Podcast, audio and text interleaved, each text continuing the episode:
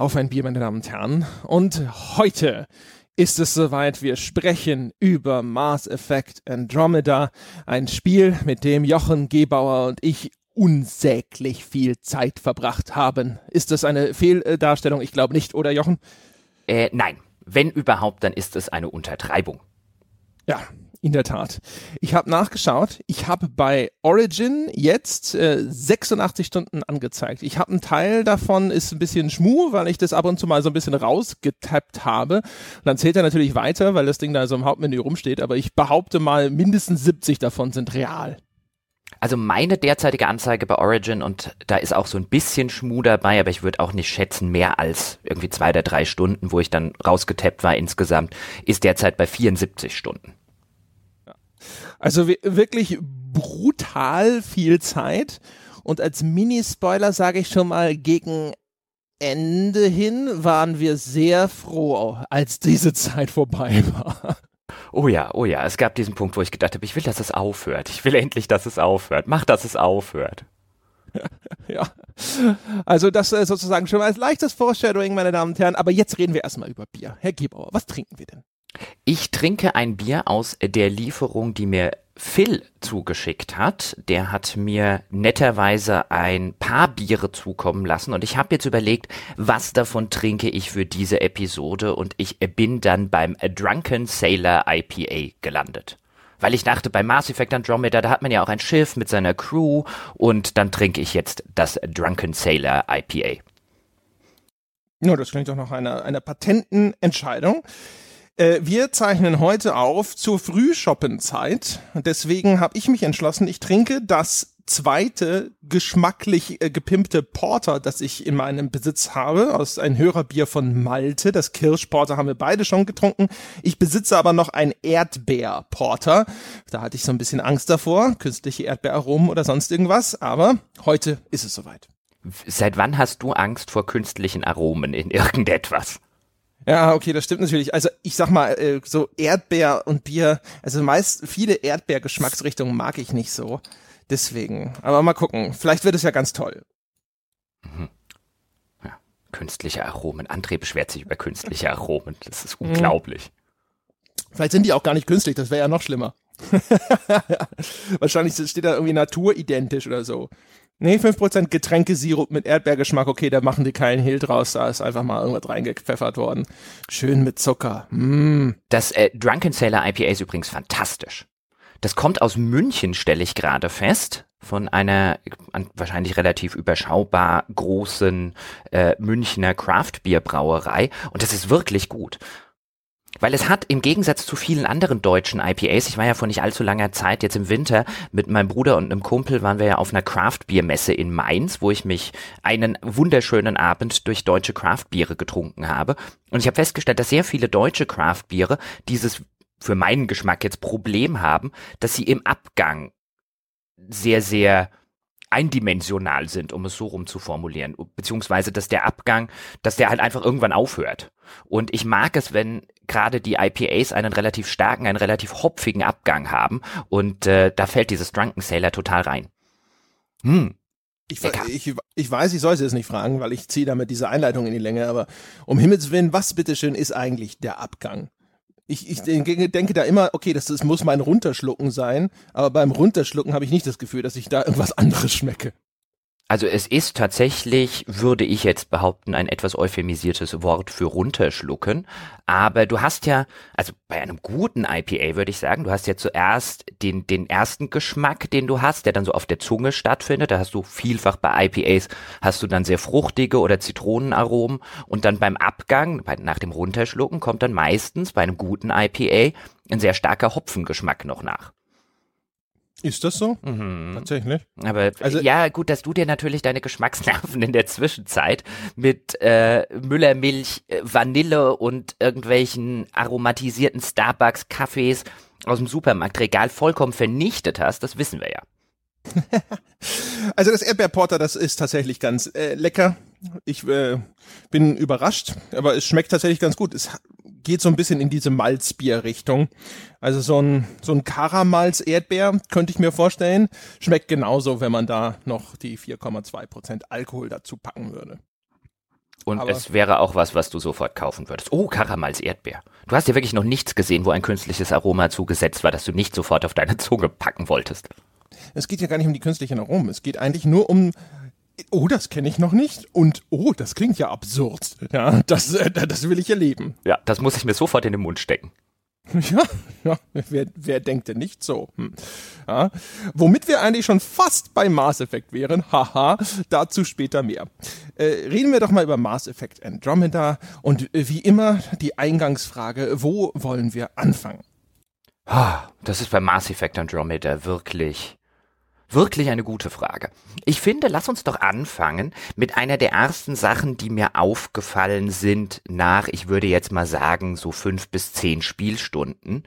Nämlich so ein bisschen damit, fandest du es genauso wie ich so enttäuschend, dass in dieser Welt von Mass Effect Andromeda, ich meine, du bist jetzt in einer völlig neuen Galaxis, in gewisser Hinsicht ist ja Mass Effect Andromeda auch ein Reboot. Es spielt 600 Jahre nach den Ereignissen der Vorgängertrilogie. Es ist ja auch, es spielt in einer völlig anderen Galaxis. Also die Hintergrundgeschichte ist ja ein bisschen so, dass während den Ereignissen von Mass Effect 2 verschiedene Archen aufbrechen in das Andromeda-System, in die Andromeda-Galaxis und um die dort neu zu kolonialisieren, um dort neue Welten zu erschließen.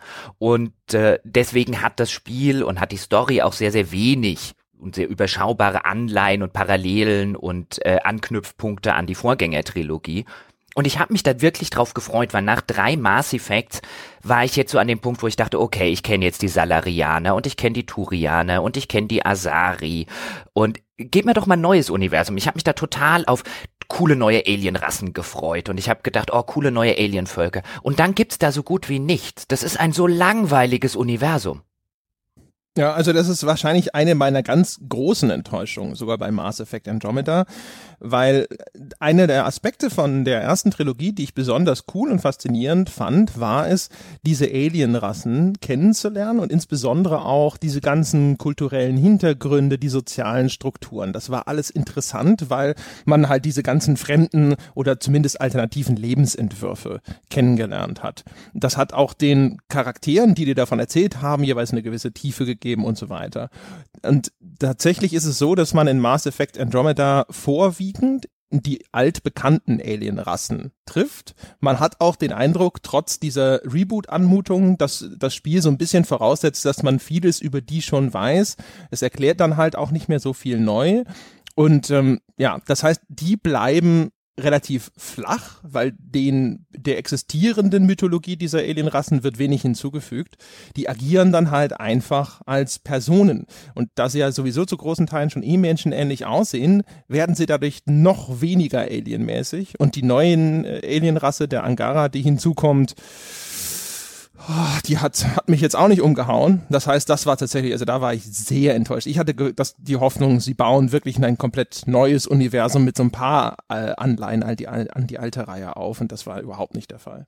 Ja, vor allen Dingen auch die, die schiere Anzahl. Also ich meine, bei Mass Effect 1 ist es ja so, du kommst ja wirklich in ein in ein Universum rein, in, der, in dem schon so viel passiert ist, bevor du überhaupt in dieses Universum hineinkommst. Also das ganze Lore, was dahinter steckt, ist ja gewaltig.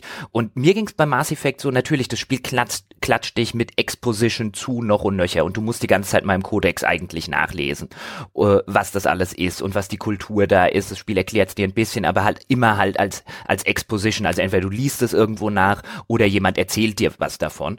Aber es steckt halt so viel interessanter Unterbau drin, an die schiere Anzahl an Zeug, was da drin steckt, die schiere Anzahl an Alienrassen. Du hast die Asari, die du neu kennenlernst, du hast die Turianer, du hast die Salarianer, du hast die Kroganer, du hast die Geth, du hast die Quarianer, du hast die Elkor, du hast die Hanna und noch ein paar andere, die ich jetzt wahrscheinlich vollkommen vergessen habe.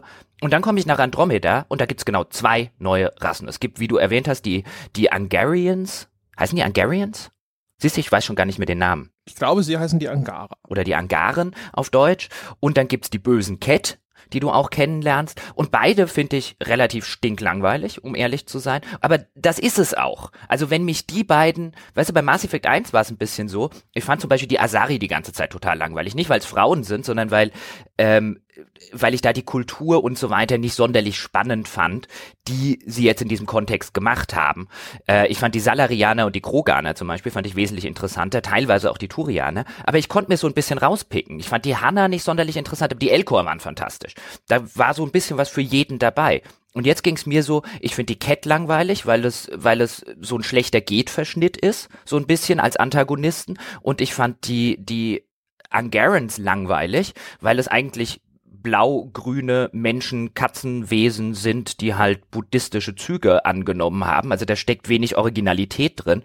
Und dann stehst du halt da, okay, mehr gibt's nicht. Ja, also ich, ich finde, ach Gott, das hat also verschiedene Ebenen sozusagen. Also zum einen ist es tatsächlich so, ich hatte einfach gehofft, es gibt mehr neue, weil es ja einfach logisch. Also es gab auch unter den alten Alienrassen Sachen, die haben mich entweder nicht interessiert oder die haben mich vielleicht auch zu Anfang nicht interessiert. Man muss ja auch immer ein bisschen dazu sagen, die alte Mass Effect Reihe hat halt inzwischen drei Teile. Ich kann jetzt auch nicht mehr genau nachvollziehen, ehrlich gesagt, zu welchem Zeitpunkt ich jetzt welche Alienrasse interessant fand oder nicht. Es kann gut sein, dass es eine Alienrasse gab, die ich im ersten Mass Effect noch relativ langweilig fand, die dann in den nachfolgenden Titeln aber irgendwie ausgebaut wurde, so dass ich am Schluss jetzt sage, Mensch, wenn die doch so interessant wären wie X oder wie Y. Aber es gab auf jeden Fall einfach diese Vielzahl an unterschiedlichen Kulturen, so dass du schon ab dem ersten Teil welche hattest, wo du dachtest, ah, da über die will ich ja mehr lernen. Und selbst wenn zum Beispiel die Hana relativ langweilig sind, das sind diese komischen fliegenden Säcke mit Tentakeln, die so ein bisschen rumbrummen sind immer. Die sind aber wenigstens ulkig und die waren halt als fast einziger auch wirklich komplett fremd, weil nicht humanoid. Solche äh, Aliens gibt es jetzt eigentlich gar nicht mehr, sind jetzt alles so humanoide, so ein bisschen wie aus den alten Star Trek Serien, ne, wo eigentlich immer Schauspieler mit angeklebten Antennen rumgelaufen sind. Das finde ich eigentlich ein bisschen enttäuschend, hatte eigentlich gehofft, dass man jetzt, gerade wenn man sich jetzt noch weiter entfernt von der Milchstraße, sagt, jetzt wird's noch fremder. Diese Hoffnung hat sich natürlich nicht erfüllt. Und ja, genau wie du schon sagtest, die Cat sind halt die, die Antagonisten, das sind die Bösewichte und die sind natürlich jetzt zumindest in diesem ersten Teil damit auch noch, finde ich, sowieso einfach sehr stark untererklärt. Die lernst du nicht wirklich kennen. Es findet kein ernsthafter Dialog mit denen statt, so wie man das äh, mit den anderen Alienrassen kennt. Man findet Aufzeichnungen der Cat, die ein paar Einblicke in deren Kultur geben äh, oder in deren Herkunft und so weiter, aber ansonsten bleiben die ja auch über weite Strecken des Spiels relativ ominös und eindimensional.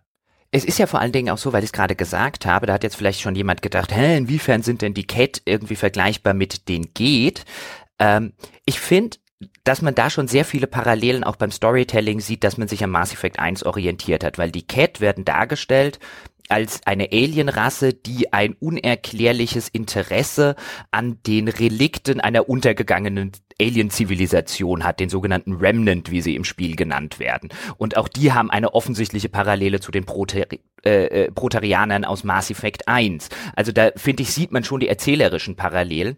Aber der Unterschied ist halt, die Get, wie du es gerade gesagt hast, die Cat bleiben im ganzen Spiel sehr untererklärt, man erfährt relativ wenig, während die Geht das ist, ist ja auch der erste Gegner, den ich in Mass Effect 1 über den Weg laufe, in der Anfangsmission, wo sich ja auch jeder fragt, hey, was machen plötzlich die geht hier? Und die sind, die haben halt einen kompletten Lore-Background als AI Wesen, die sich damals gegen ihre Schöpfer, die Quarianer, ähm, gewandt haben. Und jetzt fragt sich so jeder so ein bisschen, hey, was, wieso tauchen die jetzt plötzlich auf? Was haben die für ein Interesse an den Proteaner-Ruinen? Und da steckt halt so viel mehr Unterbau drin. Das finde ich plötzlich viel interessanter als ein, oh, hier ist eine neue Alienrasse, von der ich nichts weiß, die ein unerklärliches Interesse an den Überbleibseln einer anderen Alienrasse äh, äh, zeigt, von der ich auch nichts weiß. Weil selbst über die Protarianer in Mass Effect 1 weiß ich ja eine ganze Menge schon relativ am Anfang, ah, das sind die, die diese Mass Effect Relays gebaut haben. Das sind die, die überhaupt dafür gesorgt haben, dass die Menschheit ähm, interstellar reisen kann. Das sind die, auf der diese ganze System der Citadel basiert. Das Mysterium ist viel elaborierter und viel, da steckt viel mehr ähm, in diesem zentralen Mysterium stecken viel mehr Gedanken drin, da steckt viel mehr Story drin, da steckt viel mehr Narration drin, als sich Mass Effect Andromeda macht sich diese Mühe nicht mehr. Die machen sich einfach nicht die Mühe, ein großes, interessantes, weit ausgedachtes Universum zu schaffen.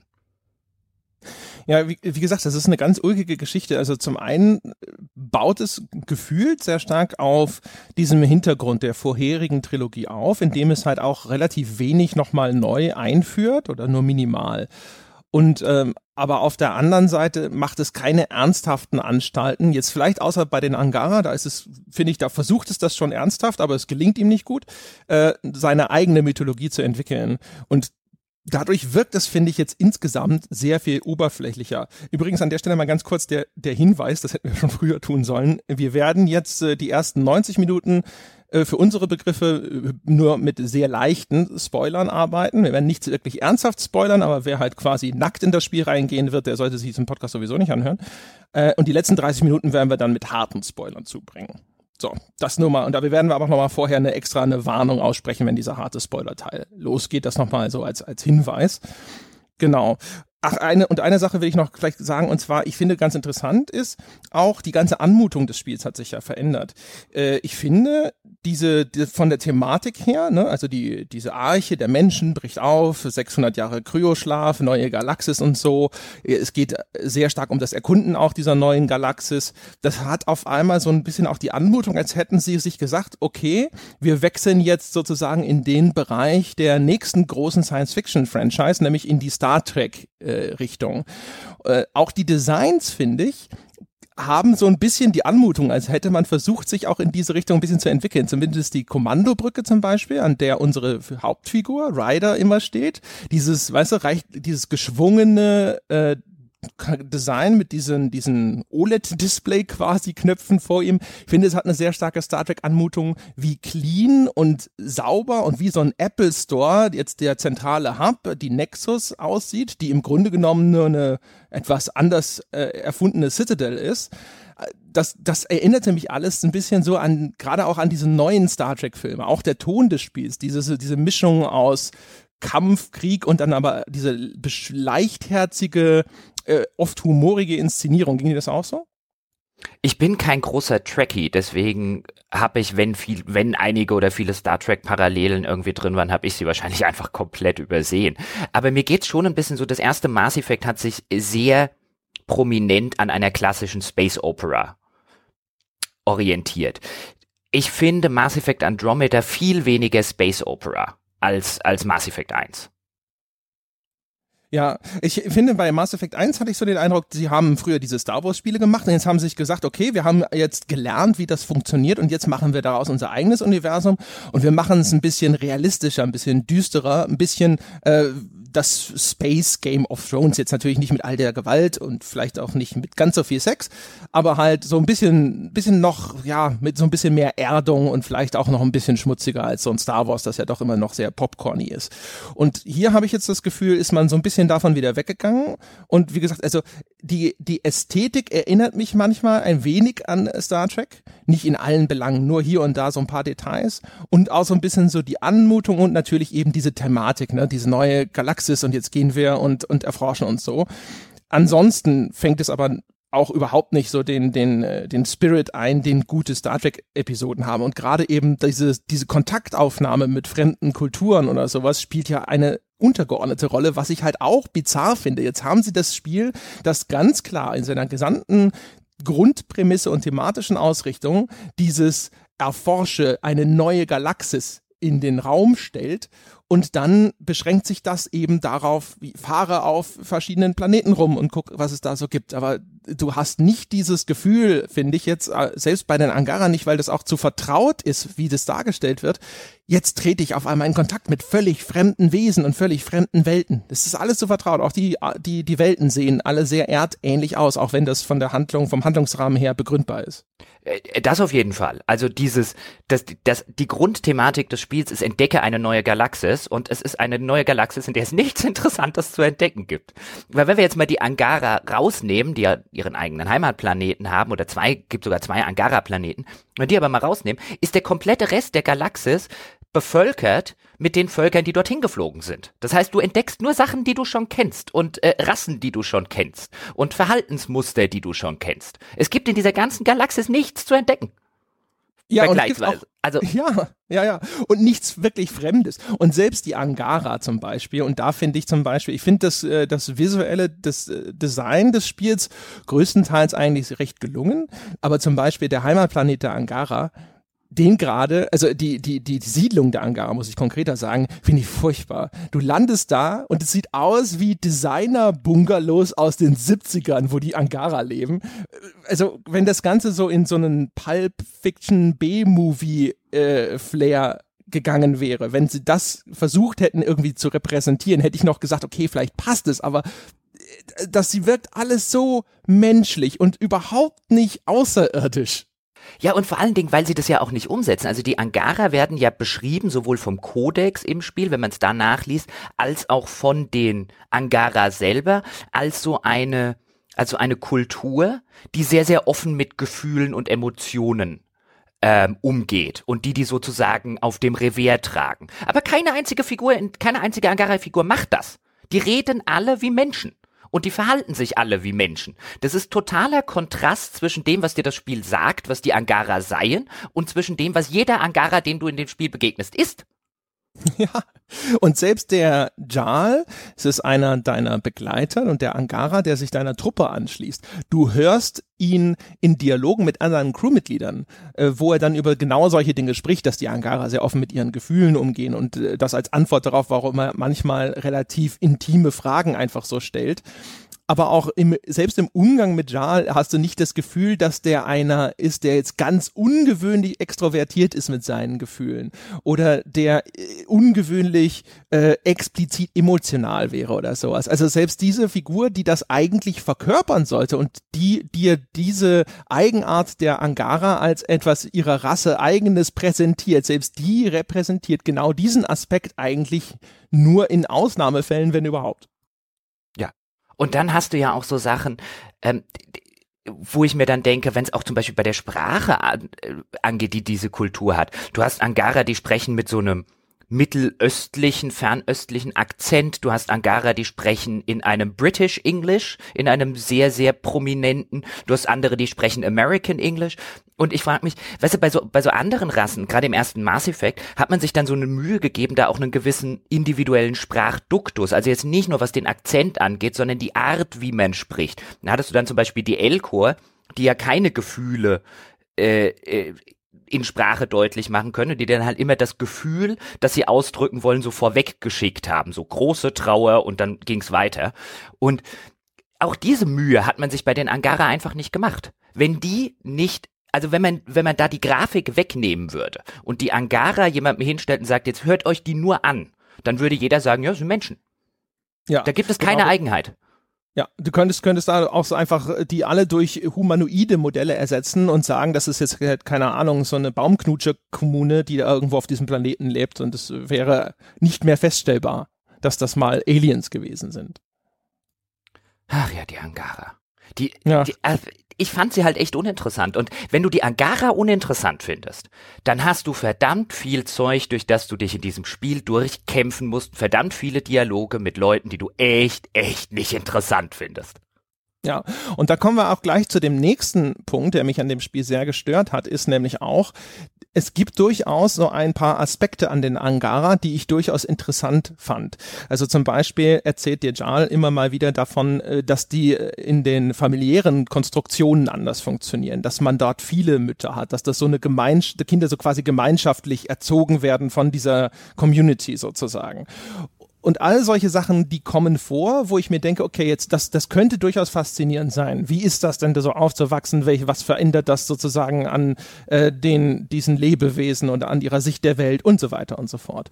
Es, und es gibt äh, zig Sachen in dem Spiel, wo interessante Themen, interessante Konflikte oder Erzählstränge angerissen werden. Und anders als ich das aus den alten Mass Effect in Erinnerung habe, wird es fast nie und ich behaupte sogar eigentlich nie vertieft.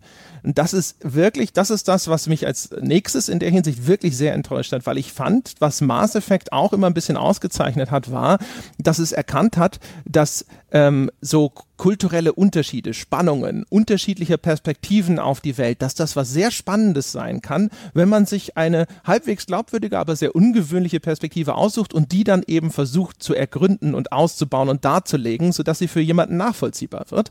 Und in dem Spiel, es gab zigmal Sachen, wo ich mir gedacht habe, ach, das könnte eine interessante Geschichte sein und das wurde dann immer wirklich ausnahmslos oberflächlich abgehandelt und nicht weiter verfolgt. Oberflächlichkeit ist eh ein gutes Stichwort. Du kommst ja am Anfang des Spiels, vielleicht kurz zur Erklärung, kommst du halt mit der Mensch, auf der menschlichen Arche in diesem neuen System an, dann gibt es eine kleine Schwierigkeit, es gibt einen kleinen Arche-Unfall, aber nach dem ersten Planeten, der ja auch in der Trial-Version gefeatured wird, kommst du dann auf die Nexus, das ist sozusagen die Citadel des neuen Universums, also eine Raumstation, die quasi diese ganzen Kolonialisierungsbemühungen koordinieren soll.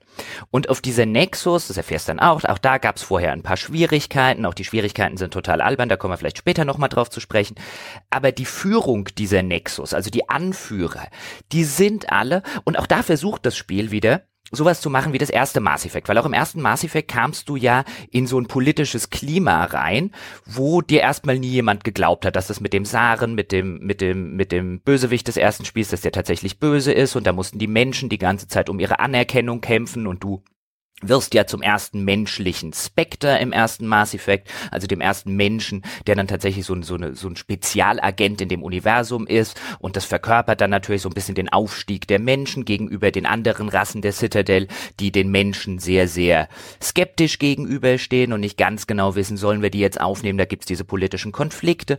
Und auch das versucht ja Andromeda abzubilden, aber jeder dieser Anführer ist eine solche Witzfigur ein, ein solche unglaubwürdige Witzfigur. Die sind alle inkompetent. Ich stand irgendwann da und habe mir gedacht, hey, diese Andromeda-Initiative ist irgendwie so, als würde man lauter Wheatleys aus Portal 2 in eine fremde Galaxis schicken.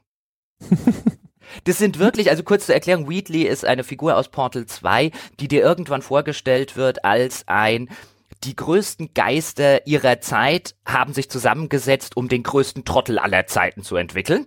Und das Ergebnis ist Wheatley. Und so kommt mir die politische und, und äh, ökologische Führung der, der Nexus vor. Das sind, also da soll offensichtlich jetzt auch wieder so ein Konflikt aufgebaut werden, so ein Grundkonflikt. Okay, du musst dich immer wieder mit politischen Sachen auseinandersetzen. Du musst dich mit Leuten auseinandersetzen, denen ihre eigene, mit Politikern, denen ihre eigene Haut und ihr eigenes Standing vielleicht wichtiger ist als die Kolonialisierung des Sonnensystems, kleine Eitelkeiten und so weiter. Aber die Figuren, das ist alles so oberflächlich, so auf so einer, auf so einer, ja, oberflächlichen Art und Weise, dass die Figuren alle Witzfiguren werden. Keinen davon kannst du ernst nehmen. Die sind alle inkompetente Vollhongs, bei denen ich mich die ganze Zeit frage, warum zur Hölle tanze ich nach deren Pfeife? Ja, und vor allem auch, die, die Situation ist ja die, also die menschliche Arche kommt in ihrem Zielsystem an und dann gibt es dort ein äh, Phänomen, das nennt man die Geißel, heißt es auf Deutsch, glaube ich, The Scourge ist es auf Englisch. Und ähm, das ist so eine Energiewolke, die diese Andromeda-Galaxis durchzieht, die das, diese Arche auch erstmal stark beschädigt und das führt dann zu allerlei Chaos und allerlei Problemen. Die ganzen Welten, die man besiedeln wollte, sind unerklärlicherweise innerhalb innerhalb der 600-jährigen Reise auf einmal alle unbewohnbar geworden. Und jetzt muss man halt schauen, dass man diesen Lebensraum schafft. Es ist also erstmal eine, grundlegend ist es eine Notsituation. Da sind also all diese äh, Reisenden in die neue Welt sozusagen. Sie sind endlich angekommen. Ihr Schiff ist schwer beschädigt. Die ganzen Welten sind alle nicht lebensfähig. Man hat so und so viele tausend Leute, also 20.000 pro Arche wird immer gesagt, die noch in so einem äh, Kälteschlaf befindlich sind wegen der Reise. Die kann man alle nicht aufwecken, weil man hat noch keinen Platz, wo die leben können und, und, und, und, und. Und aber das Spiel schafft es nie, diese Dringlichkeit dieser Notsituation außerhalb von Cutscenes, wo diese, diese Arche beschädigt wird oder sowas, tatsächlich zu transportieren. Sowohl in der Erzählung, wo, wie du schon richtig sagst, die ganze Führung verliert sich dann eben in irgendeinem kleinen und sonstigen Sachen. Also äh, man versucht da wieder so diese bürokratischen und politischen und diplomatischen ähm, Zwänge, aus denen in der, im ersten Mass Effect durchaus interessante Konflikte erwachsen sind, auch wieder herbeizuführen, aber für die Situation unangemessen. Also eher ein bisschen her herbeigezwungen und zum anderen aber auch in der Inszenierung des Spiels zum Beispiel. Also sowohl in den Gesprächen, die du mit NPCs auf dieser Nexus dann führen kannst, also der neuen Citadel sozusagen, wo die Leute alle, finde ich, immer extrem unaufgeregt und sehr grundoptimistisch sind zum einen und zum anderen aber auch eben in der Inszenierung des Spiels, weil es extrem statisch ist. Also da stehen halt erstens nur, immer nur wenige Grüppchen herum. Also selbst mit Frostbite Engine ist BioWare immer noch nicht in der Lage, vernünftig größere Gruppen von Menschen zu inszenieren. Es bewegen sich nur die allerwenigsten davon.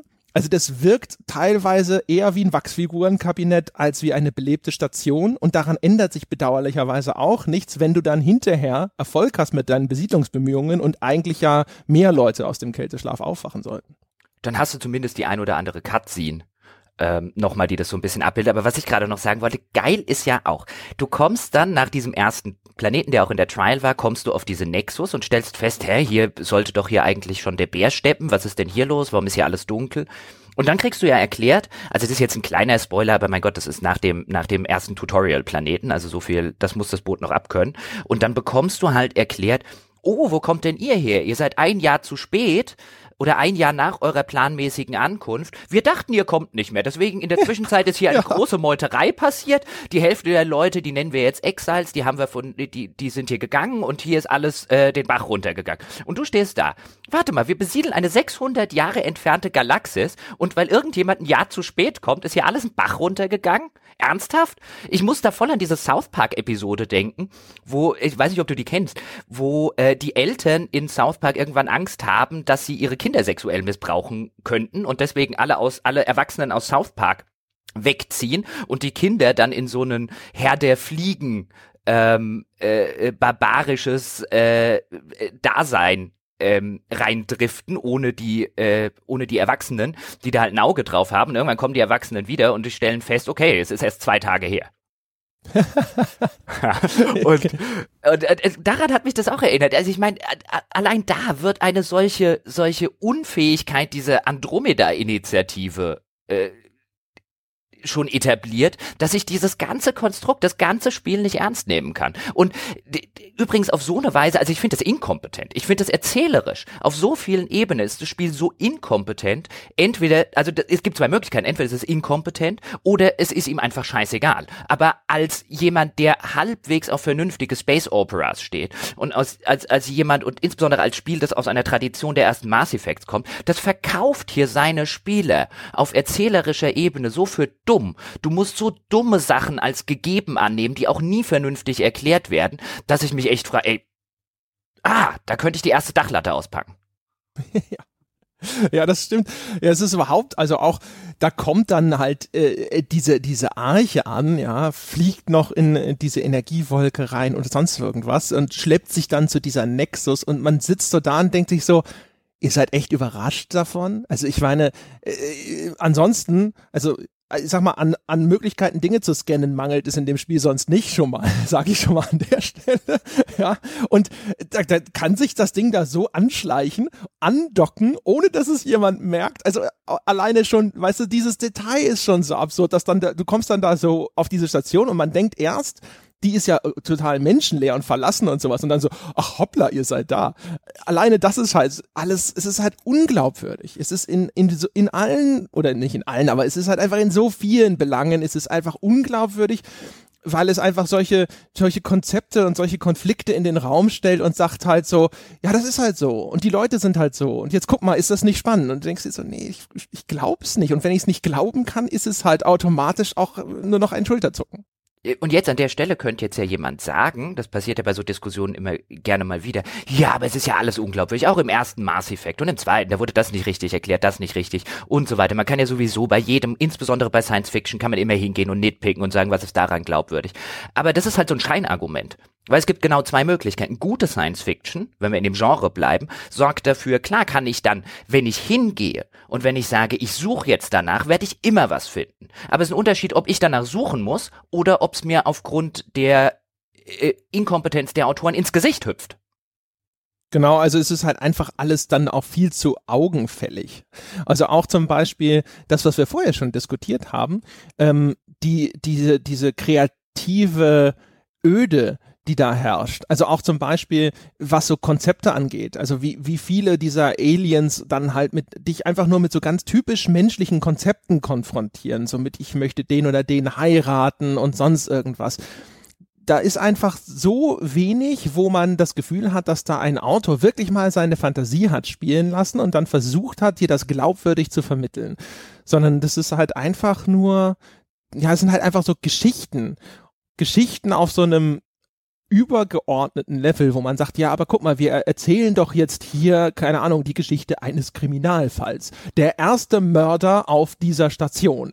Das ist doch ein historisches Ereignis und es ist doch spannend. Und da denkst du ja so, ja, so auf dieser konzeptionellen Ebene, ja, der erste Mord in der neuen Galaxis. Das ist eine spannende Geschichte. Aber das, was das Spiel dann aus dieser Geschichte macht, ist halt dummerweise was ganz anderes. Oh, jetzt hast du es angesprochen. Ich muss über diese also ich, da muss ich die eine Quest tatsächlich, am Anfang eine Quest, die ist auch nicht sonderlich interessant letztlich, aber es ist genau diese Quest, die du gesagt hast, die so wunderschön visualisiert und illustriert, was ich meine, wenn ich sage inkompetente Erzählung. Ja, hast du diesen, da bist du auf dieser Nexus und dann hast du, dann wirst du angesprochen von einer Frau, von einer Turianerin, die sagt, mein Mann wurde wegen Mordes verhaftet und verurteilt. Der soll jetzt äh, verbannt werden, aber er sagt, er habe den Mord gar nicht begangen. Dann kannst du mit dem mit dem Verdächtigen reden, der hat allerdings nicht wirklich was Erhellendes beizutragen. Dann kannst du mit einer Zeugin reden, die hat nicht wirklich was Erhellendes beizutragen, also musst du auf einen Planeten fliegen und da musst du dann so wie bei einer Schnitzeljagd immer mit deinem Auto zum nächsten Navigationspunkt fahren, dort kurz was scannen,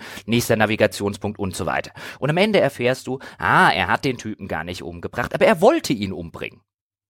er hatte halt nur daneben geschossen und gleichzeitig hat ein Cat auch auf ihn geschossen und der Cat hat ihn umgebracht.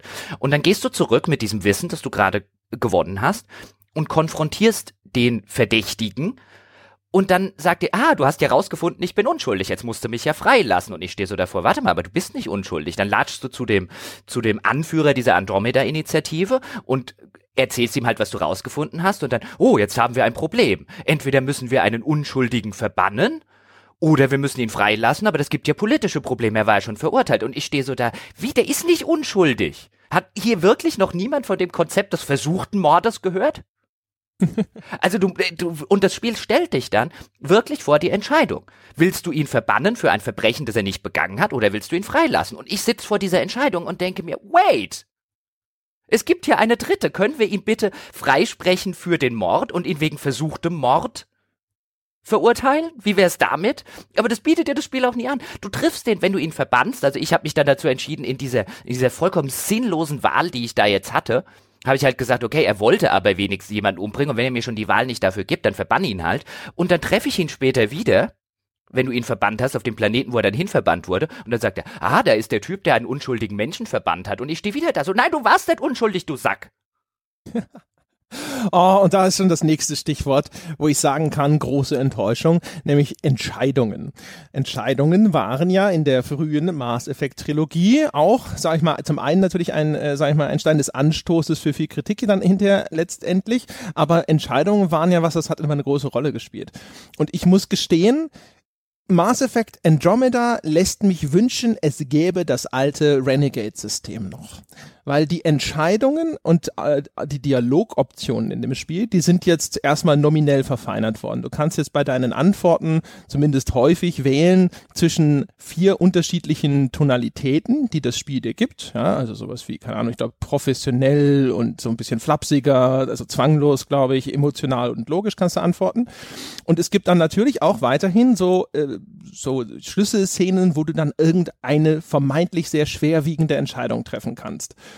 So, und das, das eine ist, diese, diese feinere Abstufung in den Dialogen führt dazu, dass ich meistens vier unterschiedliche Schattierungen von meh auswählen kann. Also die unterscheiden sich dann natürlich so ein bisschen in der Tonalität, aber ehrlich gesagt, meistens nicht so, dass ich jetzt, also ich könnte blind meistens auf irgendeine Antwort klicken und ich hätte nicht das Gefühl, dass ich jetzt irrsinnig viel unglücklicher damit wäre, als mit der, die ich dann tatsächlich ausgewählt hätte bei einer bewussten Entscheidung.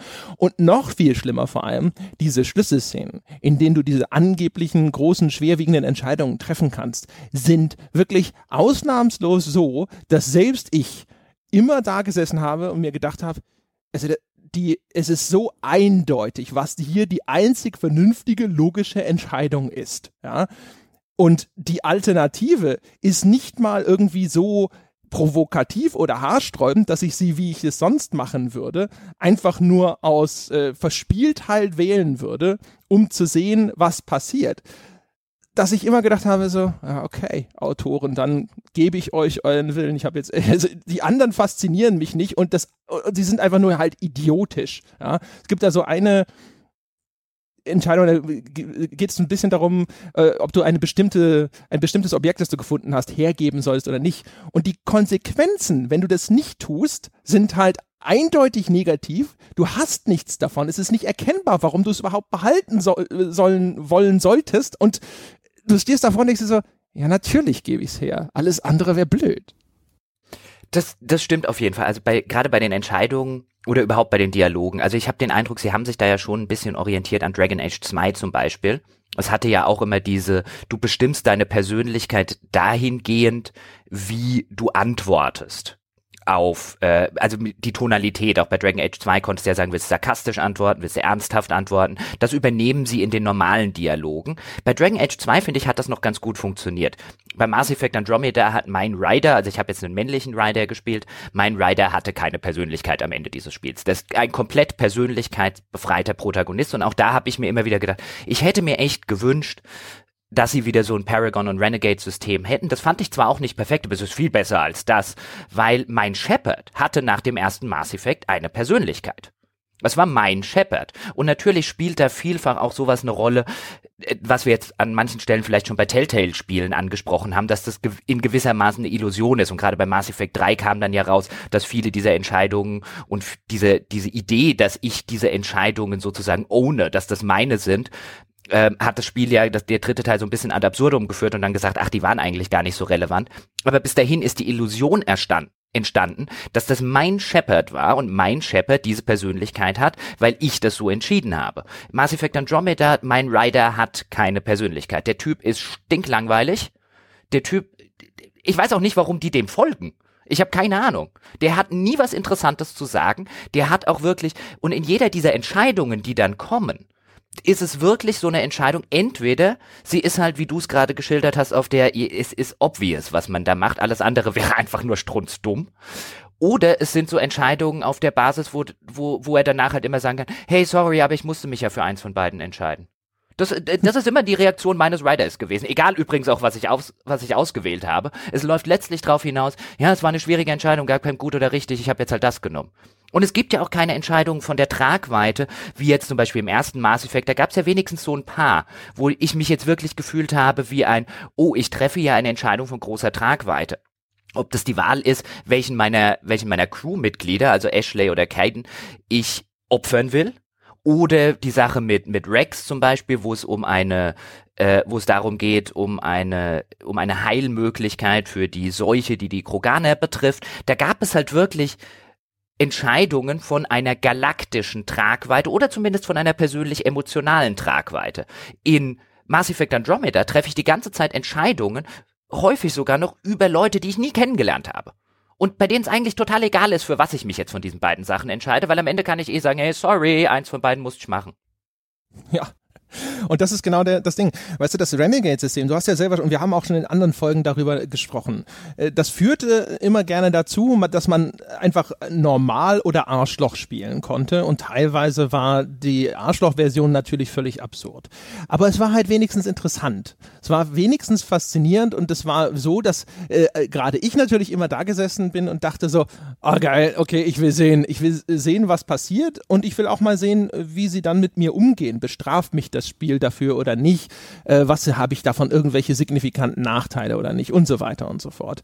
Und hier äh, es gibt einfach auch keinen wirklichen Anreiz mehr, äh, da jetzt irgendeine dieser, dieser egoistischen, wenn du so willst, Entscheidungen zu treffen, weil du da sitzt und denkst, was habe ich denn davon? Das Ergebnis interessiert mich nicht. Also ich weiß, dass dann die Person, mit der ich gerade spreche, darüber sicherlich entrüstet sein wird, aber das ist nicht faszinierend. Das ist keine Entscheidung, wie wen darf ich denn jetzt an eine Bombe ketten zum Beispiel oder sowas. Und das ist halt echt ärgerlich und es macht den Rider halt zu so einem Twitter-Ding. Und du sagst es schon ganz richtig. Sie haben offensichtlich den Vorsatz gehabt, mehr äh, dich auf eine Figur festzulegen und dich nur noch entscheiden zu lassen, welche Ausprägung dieser Figur du spielen willst, indem sie dich eben eine etwas zynischere Version des Riders spielen lassen oder eine etwas nüchterne Version dieses Riders spielen zu lassen und so weiter. Aber sie geben sich dann wiederum keine möglich Mühe, diesen Charakter dann tatsächlich auszudefinieren. Das ist kein Geralt oder sowas, dem tatsächlich vom Autor irgendein spezifischer Charakter zugedacht ist, den, gegen den können sie dann natürlich auch nicht verstoßen, sodass man das Gefühl hat, dass da eine Inkongruenz entsteht oder sowas. Das vermeiden sie dadurch, aber er wird dadurch halt einfach flach. Er ist halt einfach nur noch so eine Hülle, die du durch das Spiel steuerst und die dann halt eben ab und zu mal deine gewählte Textpassage von sich gibt. Und auf der anderen Seite hast du halt eben überhaupt keine Agency mehr, dass du das Gefühl hast, diese Dialoge lassen mich wirklich Rollen spielen. Ich bestimme, wer das ist, wie diese Figur agiert. Ich kann diesen Charakter irgendwie mitbestimmen, mit ausdefinieren. Das nehmen sie dir auch weg, sondern ich kann jetzt eigentlich nur noch äh, aussuchen, wie, keine Ahnung, wie viele One-Liner er absondern soll. Und das ist halt einfach dann am Ende so ein, ja, dann ist halt nichts mehr übrig. Das, und diese, diese diese Flachheit, von der du jetzt gesprochen hast, die zieht sich ja auch durch die ganzen Dialoge des Spiels.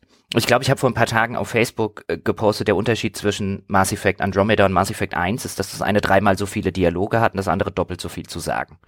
Es ist wirklich schwierig, in diesem Spiel einen einen NPC zu finden, der was Interessantes zu sagen hat. Ich habe wirklich so ungefähr nach der Hälfte des Spiels hatte ich vor jedem NPC Angst.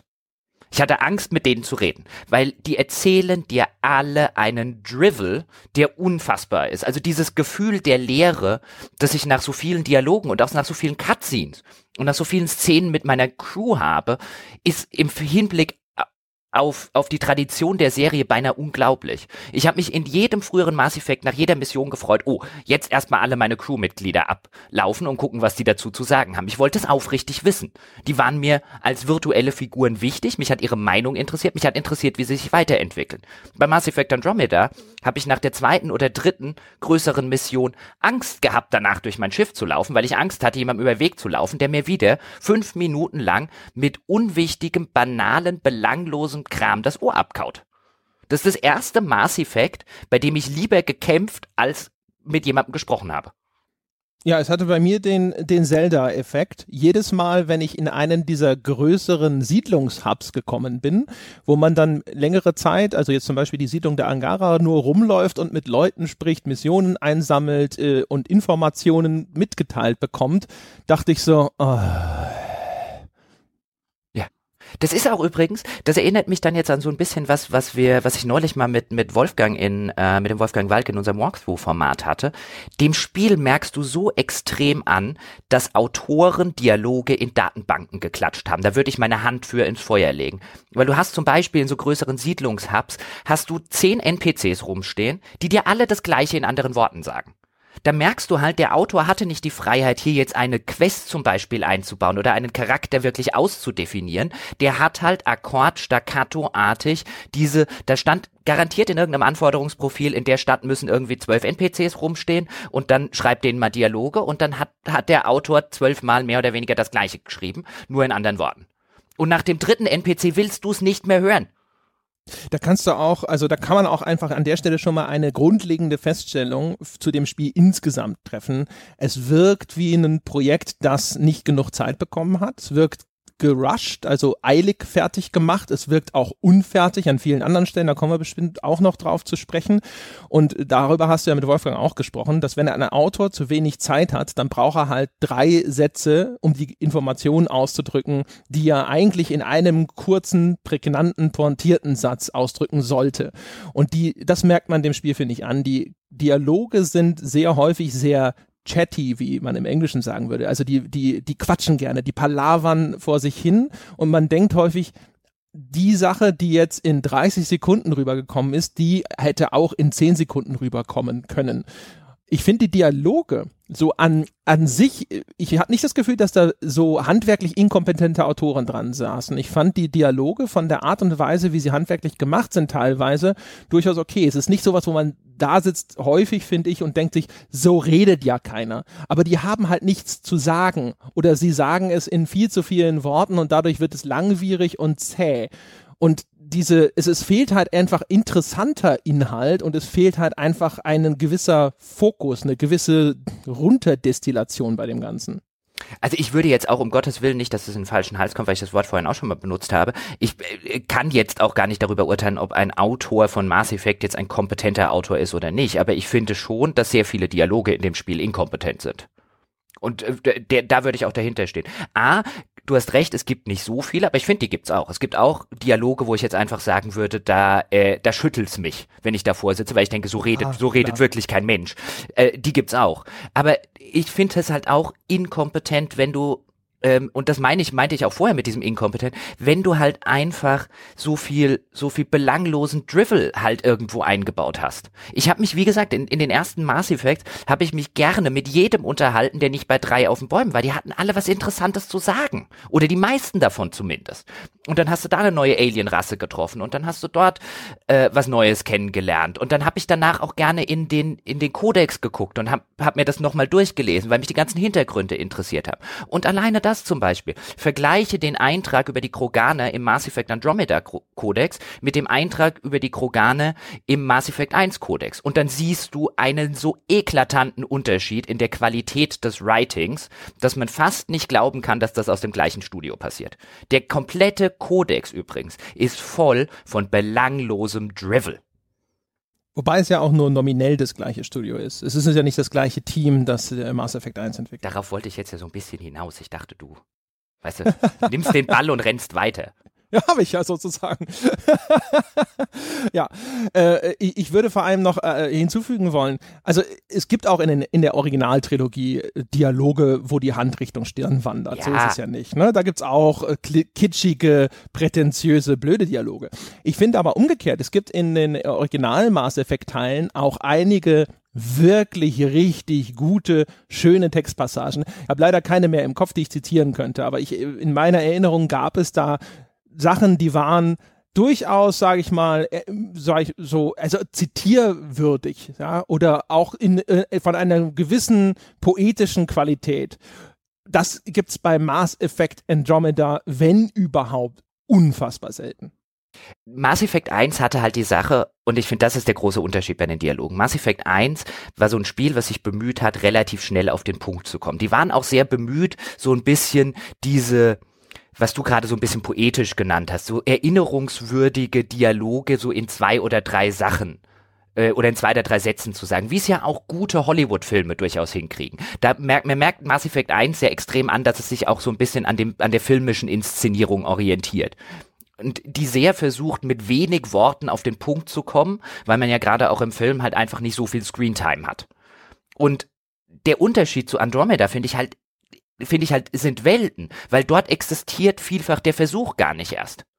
Weil Mass Effect 1 wollte auf einen Punkt kommen, Mass Andromeda kommt nie auf den Punkt.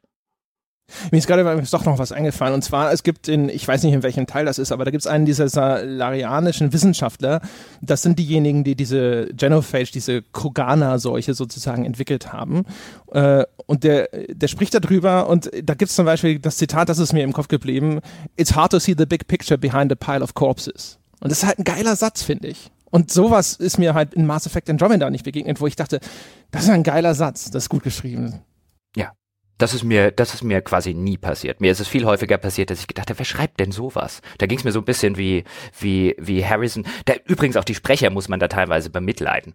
Ähm, wie Harrison Ford ja berühmterweise damals zu George Lucas gesagt hat, die Scheiße kannst du vielleicht schreiben, aber die kann keiner sagen. und wo, wo man sagen muss, die Sprecher sind echt durchaus gut. Ich würde vielleicht sagen, nicht ganz so gut wie im, äh, in den Originalspielen. Also da finde ich die, gerade, also Mass Effect 1, 2, äh, die leben, finde ich, davon, dass sie wirklich teilweise hervorragende Sprecher haben. Äh, aber auch da, also ich finde, die Sprecher sind insgesamt echt gut. Also zum Beispiel auch selbst der Rider, ich hatte auch einen männlichen Rider, ähm, wenn der diese, diese flapsigen Bemerkungen und sowas, also das ist so ganz, alles in der Art und Weise, wie er das rüberbringt und wie sie das äh, sozusagen in, in die Performance ist halt echt gut. Das ist auch teilweise echt ganz lustig und so aber das rettet es halt nicht, wenn die, die, das Spiel sonst einfach nichts zu sagen hat. Die, die, die, den Sprechern kann man, glaube ich, am wenigsten einen Vorwurf machen. Ich habe dann tatsächlich so ein bisschen überlegt, warum zünden die Dialoge zu selten? Warum zünden die Cutscenes zu selten? Einerseits ist es, die Regie ist nicht gut. Und die Dialogregie ist nicht gut und das Writing ist nicht gut. Du hast wirklich gute Sprecher im, im Original von Mass Effect Andromeda, aber da ist halt die Sache, das Material, das die kriegen, da kann halt auch der beste Sprecher nicht viel machen. Also zum Beispiel der Director Ten hat ja im englischen Original, also der, der sozusagen Chef der Andromeda-Initiative, ist ein Salarianer, der hat im englischen Original einen ziemlich bekannten amerikanischen Stand-up-Comedian als Sprecher, wo im Vorfeld relativ viele Leute in den USA gesagt haben, oh, das ist ja großartig, das wird ja bestimmt super, weil der auch eine schöne Stimme hat, die auf sowas passt. Und der arme Ten oder der arme Stand-up-Comedian kriegt halt so viel schlechtes Material, dass er dort keine Persönlichkeit rausholen kann. Das geht nicht. Der, der guter Sprecher, aber was willst du machen? Ja, und das, was mich tatsächlich so ein bisschen überrascht, ist, sogar die Inszenierung in den Cutscenes ist teilweise nicht gut. Und das ist ja eigentlich sowas, wo selbst äh, viel, viel schlechtere Erzählspiele häufig glänzen, weil sowas dann auch meistens dann von ganz anderen Teams gemacht wird und so, die dann das, sowas vielleicht auch einfach besser beherrschen. Und die Cutscenes in Mass Effect Andromeda sind teilweise einfach in der Art und Weise, wie sie arrangiert sind zum Beispiel, schlecht gemacht.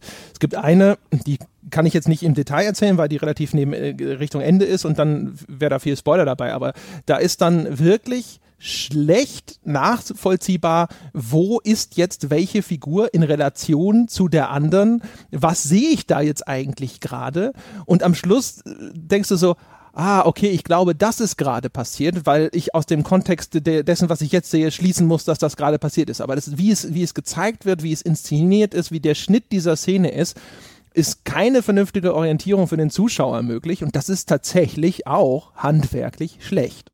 Das, genau, das meinte ich vorhin so ein bisschen mit Regie, bevor ich dann zur Dialogregie abgebogen bin. Aber auch da merkst du, Vielleicht auch das, was du vorhin schon erwähnt hast, nämlich, dass da einfach der Polish fehlt. Also ich dachte bei vielen von diesen Cutscenes, ja, die sind handwerklich häufig schlecht, weil solche Establishing Shots fehlen, weil teilweise das Timing auch einfach nicht stimmt, auch das Dialogtiming innerhalb der Cutscene nicht stimmt. Ähm, und wo du dir halt denkst, da fehlt der Polish. Also da hätte noch einmal, da hätte man quasi noch eine Iteration drüber gehen müssen. Da hätte man das an der Stelle straffen, an der Stelle mussten einen anderen Shot einfügen und so weiter und so fort. Also auch das Editing vielleicht, wie man jetzt im Film sagen würde, äh, wo man, wo man, finde ich, schon Rückschlüsse drauf ziehen kann, das wäre vielleicht besser geworden, wenn sie ein bisschen mehr Zeit gehabt hätten. Ja, also davon, davon ist auszugehen. Also wie gesagt, ich habe es vorhin schon gesagt, eine der ganz grundlegenden Feststellungen an dem Spiel ist, es ist unfertig. Und da Polish fehlt an allen Ecken und Enden, wahrscheinlich nirgendwo so sehr, wie wenn es um das Benutzerinterface geht. Das Benutzerinterface ist in vielerlei Hinsicht meiner Meinung nach eine komplette Katastrophe. Insbesondere halt so Menüverwaltung und ganz besonders die Star Map. Möchtest du was zur Star Map sagen? Mach du doch zuerst. Ich muss erst noch einen Schluck Bier trinken. okay. Ja, also fangen wir mal an, damit an, dann müssen wir ein bisschen an, Richtung Gameplay jetzt langsam abbiegen. Wird ja auch Zeit.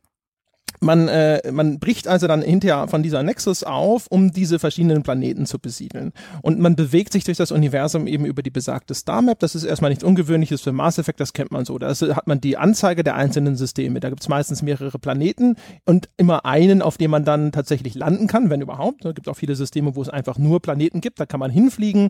Man kann die dann scannen, so ein bisschen wie in Mass Effect 2, allerdings nicht ganz so aktiv. Man sucht eigentlich meistens den einen Punkt, wo eine Anomalie Technologie ist, dann äh, kann man da häufig dann irgendwelche Ressourcen finden und dann geht man wieder weg. Wie das aber abläuft, ist so, ich klicke diesen Planeten an und dann beginnt eine Animation, die im Grunde genommen aus der Ego-Perspektive den Flug der Tempest, das ist, ist die neue, äh, neue na, äh, Normandy, äh, zu diesem Planeten zeigt. Und das ist eine, eine Sequenz, die dauert wirklich, also ich glaube, du hast die Zeit gestoppt, was waren es, 20 Sekunden, 30 Sekunden? 20 Sekunden, genau. 20 Sekunden. Du guckst 20, bei jedem Planeten übrigens, jeden Planeten, den du anfliegen willst, ob du ihn scannen willst, ob du dort landen willst, dauert 20 Sekunden nicht abbrechbare Animation die dann nochmal sich um 20 Sekunden verlängern, wenn du tatsächlich landen willst, weil du auch die Landungsanimation nicht abbrechen kannst. Das heißt, wenn du ein System mit fünf Planeten einfach nur scannen willst, um das abgearbeitet zu haben, um dort 100% Completion zu haben, dann guckst du dir fünf mal 20 Sekunden nicht abbrechbare Fluganimationen an. Ja, Ganz genau. Und das ist, das, das variiert dann auch noch ein bisschen, zumindest sogar in der Länge, je nachdem, wie weit entfernt diese Planeten voneinander sind, weil wie gesagt, da wird einfach so dieser Flug dargestellt von Planet zu Planet. Das heißt, wenn du einen weit entfernten Planeten nimmst, dann ist der Flug auch noch ein bisschen länger. Aber das, äh, im Endeffekt ist es eine relativ lange Sequenz, die immer und immer und immer wieder kommt. Dann gibt's noch eine zusätzliche Animation, die kommt, wenn du zwischen zwei unterschiedlichen Sonnensystemen wechselst. Das heißt also, wenn du jetzt in einem Sonnensystem bist und dir sagt jemand, da ist eine Mission auf diesem anderen Planeten, dann gehst du in die Star. Dann gehst du erstmal zweimal raus mit der Leertaste, indem du dann eben auf diese Andromeda-Galaxis-Übersicht gehst. Dann wählst du das System aus. Dann wählst du, fliegst du dahin eine Animation. Dann wählst du den Planeten aus, zu dem du willst, noch eine Animation. Und dann landest du da noch eine Animation. Und dann geht's das ist noch nur der Anfang der ganzen Idiotie, die hinter den ganzen Designentscheidungen bei diesem User Interface steckt. Weil, also zum anderen ist es dann zum Beispiel auch so, jedes Mal, wenn du die Tempest betrittst, hebt das blöde Ding ab. Und das bedeutet also, wenn du nur mal, wenn du gesagt bekommst, da ist irgendeine Videokonferenz, die du erledigen musst, was du nur in der Tempest machen kannst, gehst du auf das Raumschiff und erträgst diese Abmarschanimation. Wenn du deine E-Mails lesen willst, musst du auf die Tempest. Also gibt's die Startanimation und danach willst du auf den Planeten zurück, also gibt's wieder die Landeanimation. Dann gibt's in den Menüs zum Beispiel auch einen Clusterfuck an Verschachtelung. Wenn du die Karte mit M öffnest, ich habe das mal in irgendeiner Folge als eine der großen Aufreger für mich, so Aufregerkleinigkeiten beschrieben, kannst du sie nicht mit M wieder schließen, sondern dann musst du sie mit Escape wieder schließen. Warum auch immer das so ist wenn du in einem Menü deine, deine, äh, deine Helme oder deine Ausrüstung anschauen willst, dann siehst du die Stats teilweise nicht direkt, weil irgendwo ein Beschreibungstext darüber ist, den du erst runterscrollen musst, um dahin zu kommen, wo dir diese blöden Stats angezeigt werden. Es gibt in, in einigen Menüs gibt's Informationen, die du da angezeigt bekommst. In anderen Menüs, wo du sie auch gebrauchen könntest, werden dir die gleichen Informationen auf einmal nicht mehr angezeigt und du musst auf einmal irgendwie, glaube ich, V oder sowas drücken, um diese Informationen einzublenden. Äh, es gibt einen Wust, eine Unmenge an Crafting-Materialien, die so unüberschaubar ist, dass du hinterher einfach nur noch Schulterzucken diese ganze Scheiße einsammelst. Da ist dann auch noch so Scrap dazwischen, also Zeug, das du eigentlich nur verkaufen kannst und das sonst keinen Wert hat. Das weißt du aber alles natürlich am Anfang noch nicht. Und du musst dann zwischen deinen 16 Mineralien Mineralien, die du da sammeln kannst oder Elementen unterscheiden zwischen tonnenweise Zeug, das eigentlich nur zum Verkaufen als Schrott gedacht ist, zwischen irgendwelchen Augmentierungen, die du vor dem Crafting-Vorgang einsetzen kannst oder irgendwelchen Mods, die du bei fertigen Waffen einbauen kannst und, und, und, und du musst dich durch diese blöden, schlecht informierenden Menüs klicken, um das hinterher alles irgendwie zu begreifen. Es ist einfach nur, also es ist ein einziger Clusterfuck. Ja, wobei man da jetzt sagen, also wir haben es ja beide auf dem PC gespielt und ich habe dann zwischendurch mal ein Gamepad angeschlossen und ich will ein Mass Effect auf dem PC spielen. Ich will jeden Shooter auf einem PC spielen.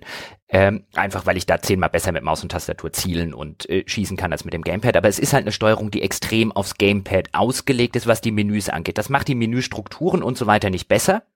Aber das Menü lässt sich tatsächlich mit dem Gamepad erheblich besser bedienen, weil du auf dem PC ja auch noch so, so widersinnig absurde Sachen hast, wie dass in der Regel die Leertaste deine Bestätigungstaste ist. Also wenn du irgendwas bestätigen willst, tust du das in der Regel mit der Space-Taste und nicht mit Enter. Dann gibt's aber Situationen wie bei einem Verkaufen von irgendwelchen Gegenständen, die bestätigst du dann wieder mit Enter.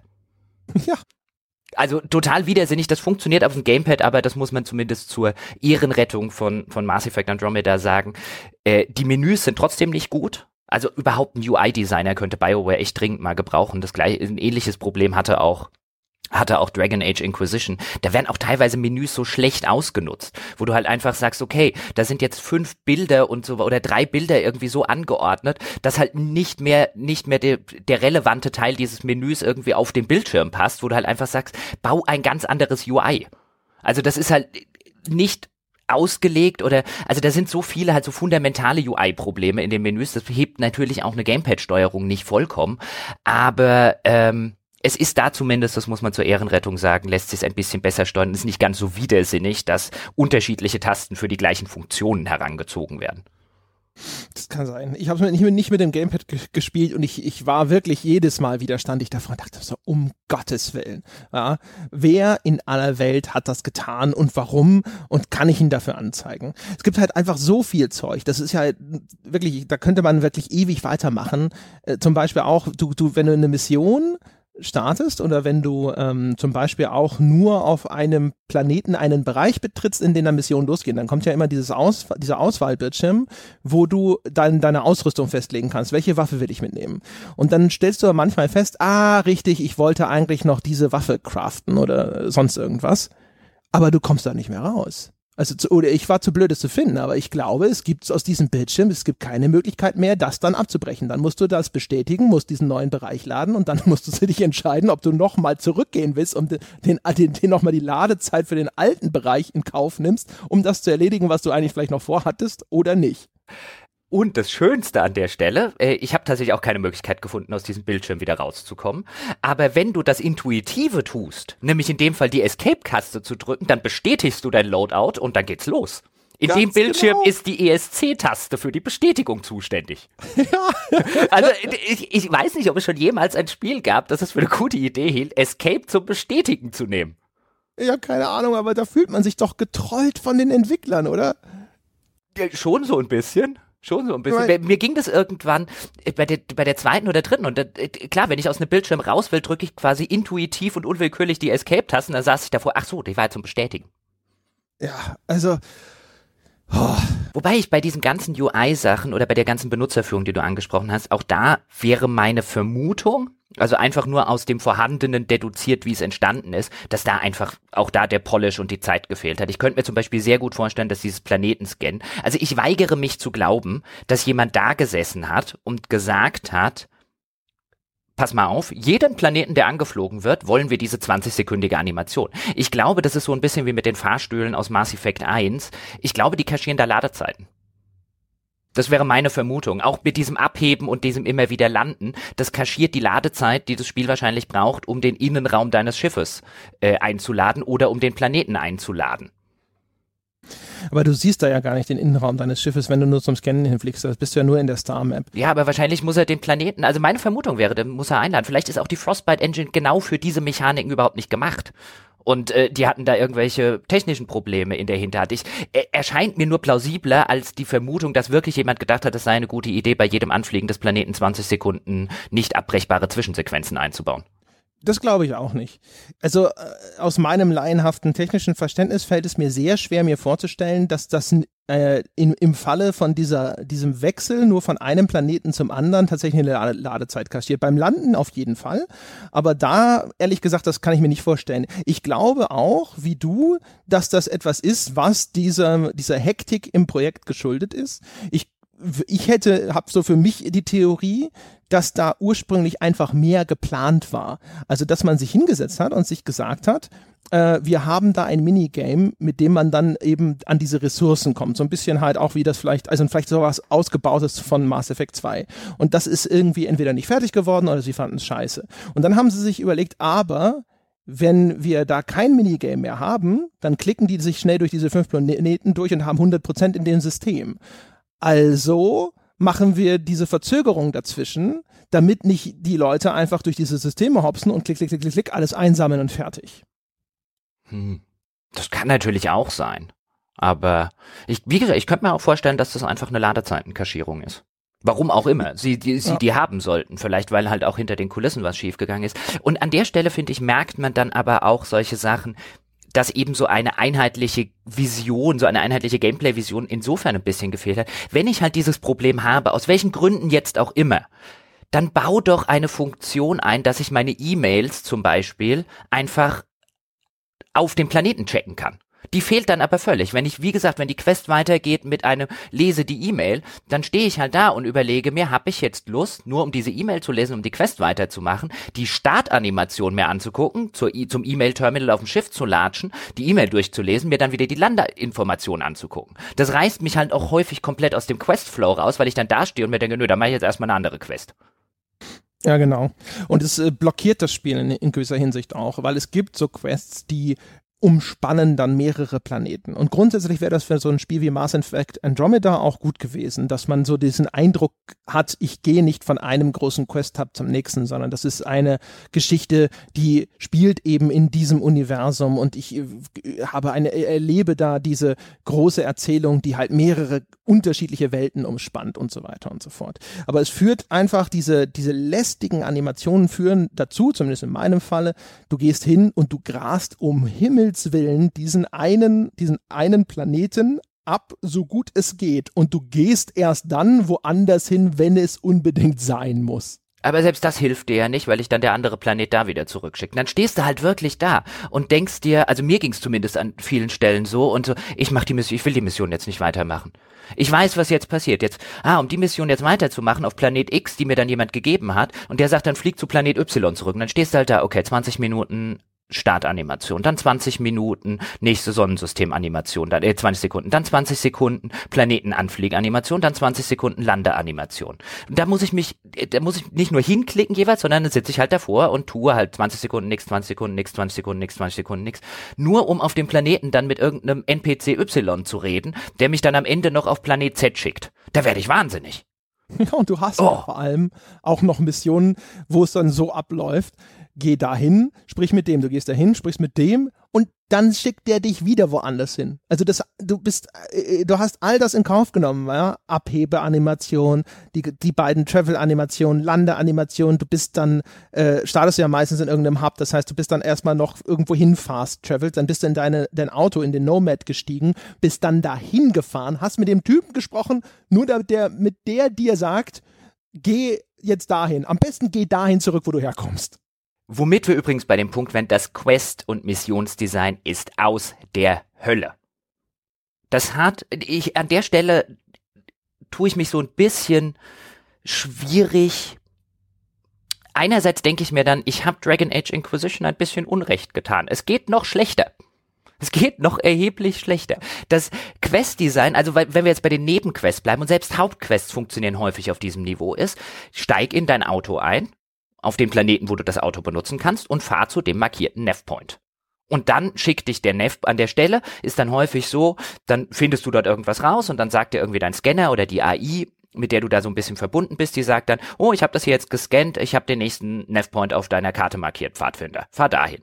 Und du klapperst auf diesem Planeten einfach nur die Markierungen auf der Karte ab. Und so funktioniert so gut wie jede Quest. Das nimmt äh, an irgendeinem Punkt so überhand, dass ich irgendwann nicht mehr wusste, welche Quest ich da jetzt eigentlich gerade mache. Die, die, die eine verschwimmt mit der anderen. Ich fahre halt einfach zum, zum nächsten Nevpoint, der irgendwo in der Nähe ist und mach dort den Kram, der mir dann gesagt wird, wenn ich dort bin. Ich hab vielfach mich dabei ertappt, dass ich überhaupt gar keine Quest mehr verfolge oder in der in der versuchten Erzählung dieser Quest irgendwie drinstecke, weil ich gar nicht mehr wusste, welche das jetzt zur Hölle eigentlich ist, zu der ich gerade fahre. Was aber auch eben an diese, an den Schwächen in der Erzählung liegt, weil also die die Vielfalt an, äh, sag ich mal, tatsächlichen Gameplay-Missionsdesigns, die war ja wahrscheinlich auch bei den Ur-Mass Effects nicht allzu groß. Das ist meistens natürlich, geh da hin und töte das. Die waren halt aber natürlich erstens viel linearer und fokussierter. Und zum Zweiten war das verbunden mit einer interessanten Erzählung, wo du halt auch vielleicht wissen wolltest, was da passiert. Und wenn sowas, das haben wir ja schon oft genug erlebt, wenn sowas dann gut verpackt ist, dann kann man damit leben, dass das relativ uniform ist in der Aufgabenstellung und in der tatsächlichen Umsetzung diese, die, zur Erfüllung der Mission und da ist natürlich jetzt, wenn dadurch, dass dieser Teil wegfällt, dann bricht sowas natürlich dann sehr schnell ineinander zusammen. Dann steht man halt da und denkt sich, okay, jetzt mache ich wieder das, jetzt mache ich wieder das. Wobei das Gameplay an sich also wenn wir jetzt mal über das Kampfsystem reden, das ist tatsächlich, finde ich, insgesamt ganz gut gelungen. Das hat nur ein großes Problem natürlich, dass es erstens nicht der Last gewachsen ist, die da auf seinen Schultern lastet, weil alle anderen Sachen im Grunde genommen entweder Ausfälle sind oder zumindest nicht die Stärke haben, um dann einen Teil der Faszination sozusagen beizusteuern. Und zum anderen, weil es auch nicht vielfältig genug ist in den, äh, in den Anforderungen, die es stellt. Gerade in der Open World hast du halt das Problem, dass sich die Kämpfe erstens sehr schnell, sage ich mal, anspruchslos gestalten, weil da deine Möglichkeiten, das sind halt keine wirklich designten Level, ähm, wo, also vielleicht sollte man mal ganz kurz sagen, also das, das Kampfsystem von, von äh, Mass Effect Andromeda, du, man kann das spielen wie ein Cover-Shooter, man hat jetzt aber auch einen Jetpack, mit dem man sehr hoch springen kann. Wenn man den Zoom benutzt, kann man in der Luft auch schweben und Gegner damit anvisieren. Man kann wie immer diese biotischen Fähigkeiten einsetzen und es ist jetzt viel dynamischer geworden. Man muss nicht unbedingt das Cover-Based spielen, man kann es auch sehr dynamisch mit sehr viel Bewegung spielen. Äh, das lässt das Spiel durchaus zu. Das ist interessant aber dadurch, dass die Kämpfe wegen erstens einer KI, die in den Open World Levels ein bisschen überfordert ist und zweitens auch wegen dem schlecht, äh, meiner Meinung nach schlecht ausgesteuerten Schwierigkeitsgrad ist es viel zu anspruchslos und dadurch wird es dann halt sehr schnell, oh, ne, sehr, sehr monoton. Wobei ich jetzt tatsächlich, also es, ich habe es ja vorher schon erwähnt, das ist das erste Mass Effect, wo ich aufrichtig gerne gekämpft habe. Frühere die früheren Kampfsysteme, ich fand die immer ein bisschen hakelig, ich fand die, gerade die Deckungs-Shooter-Mechaniken immer so ein bisschen sperrig, die waren nicht wirklich brillant, die haben halt auf anderer äh, Ebene geglänzt, die Spiele. Bei Mass Effect Andromeda, ich mag das Kampfsystem sehr gern. Ich habe da echt bis zum Schluss eigentlich gerne gekämpft, weil es einen sehr schönen Flow entwickelt. Ähm, gerade mit diesem Jump Pack, das du ja schon erwähnt hast, wenn ich dann rumspringen kann und wenn ich dann mit der rechten Maustaste in den, in den Zielmodus wechseln, dann kannst halt länger in der Luft bleiben. Da entstehen, und wenn du dann noch Spezialfähigkeiten dazu benutzt, biotische Fähigkeiten zum Beispiel, da entstehen echt coole Situationen. Das habe ich bis zum, ja, es gibt eine gewisse Monoti Monotonität, die kommt auch daher, dass du immer gegen die gleichen Gegner kämpfst. Es gibt viel zu wenig Gegnervielfalt für den Inhalt, der in Mass Effect Andromeda drin steckt. Also für die Masse an Missionen, für die Masse an Kämpfen gibt es viel zu wenig Gegner. Ähm, Variationen in dem Spiel. Aber ich habe bis zum Schluss tatsächlich gerne gekämpft. Und man muss dem Spiel auch zugute halten, es ist eins der ganz wenigen Cover-Shooter, wenn man es wie, wie einen Cover-Shooter spielt, die eine automatische Cover-Mechanik haben. Das heißt, wenn du in die Nähe eines Objekts gehst, hinter dem du in Deckung gehen kannst, macht der das automatisch. Und in denen das aber wirklich gut funktioniert. Ich hatte nie zum Beispiel so eine Situation, wie ich dann zum Beispiel bei Uncharted habe, selbst bei dem neuen Uncharted, wo ich denke, jetzt geh doch aus der Deckung raus oder nicht hinter die Deckung gehen. Das ist mir bei Mass Effect so gut wie nie passiert. Das ist echt, echt gut gelöst. Also das, das Smart Cover finde ich auch für so ein System eigentlich sehr gut. Also ich mag normalerweise dieses automatische Entdeckung gehen nicht, weil es normalerweise scheiße funktioniert und dafür habe ich mich bei Mass Effect Andromeda tatsächlich sehr wenig geärgert, was wirklich eine durchaus beachtliche Leistung ist, wenn ich mir anschaue, wie viele andere Spiele daran schon gescheitert sind oder wie schlecht oder mittelmäßig das da umgesetzt wurde. Es gibt Situationen, gerade wenn der, die Deckung relativ knapp bemessen ist. Ich hatte sehr viele Situationen, da steht zum Beispiel so eine Munitionskiste oder es ist ein erhöhtes Objekt und dann ist daneben noch so ein bisschen Mauer, wo ich das Gefühl habe, meine Figur passt dahin und dann sagt das Spiel aber, weil daneben schon so ein Objekt platziert ist, nein, hier ist kein Cover. Und das sind so Situationen, wo das dann natürlich sehr frustrierend ist, weil du da sitzt und du verlässt dich sozusagen darauf, dass das Spiel deine Interpretation der Umgebung ebenfalls so auffasst und sagt, das ist Cover und dann rennst du dahin, willst in Deckung gehen und wenn du dann deswegen irgendwie stirbst, ist es sehr, sehr ärgerlich. Aber im Grunde genommen ist es ein, ein Problem, das so selten auftrat in dieser sehr langen Spielzeit, dass ich auch sagen würde, das haben sie tatsächlich sehr, sehr gut hingekriegt. Ich finde auch sonst, das Kampfsystem an sich ist echt wirklich, also es ist schon ein cooles Kampfsystem. Es ist auch sehr befriedigend. Ich finde, die, die Waffensounds sind klasse. Ich finde zum Beispiel auch, die Animationen des Spiels werden insgesamt sehr viel durchaus zu Recht kritisiert. Gerade so äh, Gesichtsanimationen oder auch Dialoganimationen, auch manche Animationen in den Cutscenes sind echt peinlich. Zum Beispiel, wenn da, es gibt eine, eine Sequenz, du wirst dich vielleicht daran erinnern, da kämpfen zwei Kroganer gegeneinander und dann, dann patschen die so mit ihren T-Rex-Ärmchen aufeinander rum. Weißt du, was ich meine? Ja, das dann aussieht wie so, wie so, wie so äh, ein, ein stilisierter Mädchenkampf.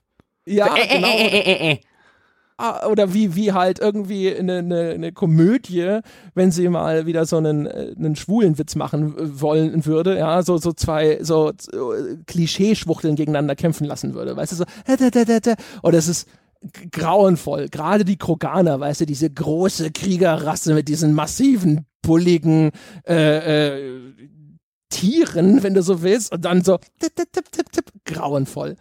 Ähm, aber ansonsten zurück zum, zum, beim Kampfsystem sind die Animationen teilweise, finde ich, echt gut gelungen. Also wenn du zum Beispiel diesen Nahkampfangriff machst mit diesen, was ist das, Virtuoblade-Ding, bla, irgendwie diesen komischen äh, äh, Energieklingen oder sowas, das sieht halt schon cool aus, das sieht wuchtig aus. Auch dieser, du kannst aus der Luft so einen Boden-Area äh, of Effect-Angriff machen, wenn du da so runterstößt auf den Boden, so Matrix-mäßig, so mit Wumms, auch der begleitende Soundeffekt. Das ist alles sehr, sehr geil gemacht. Äh, finde ich sehr befriedigend, auch so wie man halt irgendwie auf das, Spiel legt da sehr viel Wert auf Kopfschüsse, Waffenvariationen mit Schrotflinten und Sniper und Sturmgewehren und Pistolen und du, die ganzen Augmentationen, die du da reinschrauben kannst und so. Das ist alles schon sehr cool. Es ist nur, finde ich halt, dadurch, dass die, dass die KI häufig da nicht wirklich äh, aktiv genug agiert und auch durch die Art und Weise, wie der Schwierigkeitsgrad ausgesteuert ist, ist es halt einfach extrem anspruchslos. Das heißt, all diese Spezialfähigkeiten, die sind am Ende eher Customizing. Also du kannst das dann spielen, wie es dir am meisten Spaß macht. Du hast da viel Freiheit in der Art und Weise, wie du dein Kampferlebnis gestalten willst. Im Grunde genommen aber ist es Schnurz. Also wenn du eine vernünftige Strategie gefunden hast, und das kann auch einfach nur ganz klassisch sein, hinter dem ersten Cover verschanzen und abräumen, was kommt, zurückweichen, wenn tatsächlich mal einer durch die durchgebrochen ist, äh, damit erledigst du alle Aufgaben. Du entwickelst einmal deine, wenn du so willst, äh, funktionierende Spielstrategie und die ist auf alle Situationen immer bis zum Ende fast, also bis auf ganz wenige Ausnahmen, unverändert anwendbar. Und das ist dann halt eher meh. Gut, an der Stelle könnte man jetzt natürlich sagen, das war in den Ur-Mass Effects auch nicht viel anders. Einmal eine Strategie entwickelt und dann hat die eigentlich immer funktioniert. Bis auf ganz, ganz seltene Ausnahmen. Aber da hast du halt auch gefühlt nur ein Drittel der Kämpfe, die du jetzt bei Mass Effect Andromeda hast, insbesondere wenn du halt die meisten Nebenmissionen oder sogar alle Nebenmissionen tatsächlich machen willst. Du hast halt eine schiere Masse an Kämpfen und an kleineren Scharmützeln, ähm, die dann tatsächlich dazu führen, dass du, äh, dass es in so eine gewisse Monotonie ausartet. Wo, weil du jetzt auch gerade die Balance angesprochen hast, also ich habe das jetzt auf dem normalen Schwierigkeitsgrad gespielt, ich nehme an, du auch. Ich kann mir schon vorstellen, dass es auf dem höchsten Schwierigkeitsgrad noch ein bisschen was anderes ist. Wenn die Gegner mehr aushalten, werden mehr Schaden machen, das Typische halt. Ich habe sogar mal hochgewechselt und genau das ist dann, das ist dann passiert. Aber du hast da auch mit dieser Balance von dem Ganzen, das geht dann so ein bisschen auch darüber, habe ich neulich mit Wolfgang gesprochen. Ich muss da total dran denken aus, an diese Walkthrough-Episode, wo Wolfgang das Konzept der zentralen Ressource erwähnt als die Frage aufkam, wie balanciert man denn ein Spiel? Und Wolfgang dann sagt, na gute Spiele werden anhand einer zentralen Ressource ausbalanciert, bei der man dann halt festgestellt hat, in Rollenspielen können das, oder sind es häufig Erfahrungspunkte, die dann halt eine Stufe bestimmen. Und Mass Effect, Andromeda hat so viele Ressourcen und keine davon ist zentral. Und daraus resultieren, glaube ich, relativ viele Probleme. Du hast Erfahrungspunkte, du hast Crafting-Ressourcen, du hast ähm, diese Andromeda Viability Points, mit der du dann Perks, mit denen du Perks freischalten kannst für ähm, die ganzen Sachen. Du hast Skillpunkte, du hast die Ingame-Währung, also du hast Credits, du hast dann aber wieder Strike-Team-Punkte, wenn du diese Strike-Team-Missionen machen willst. Ich glaube, in dem ganzen Spiel gibt's locker zehn verschiedene Währungen und keine davon ist ausbalanciert.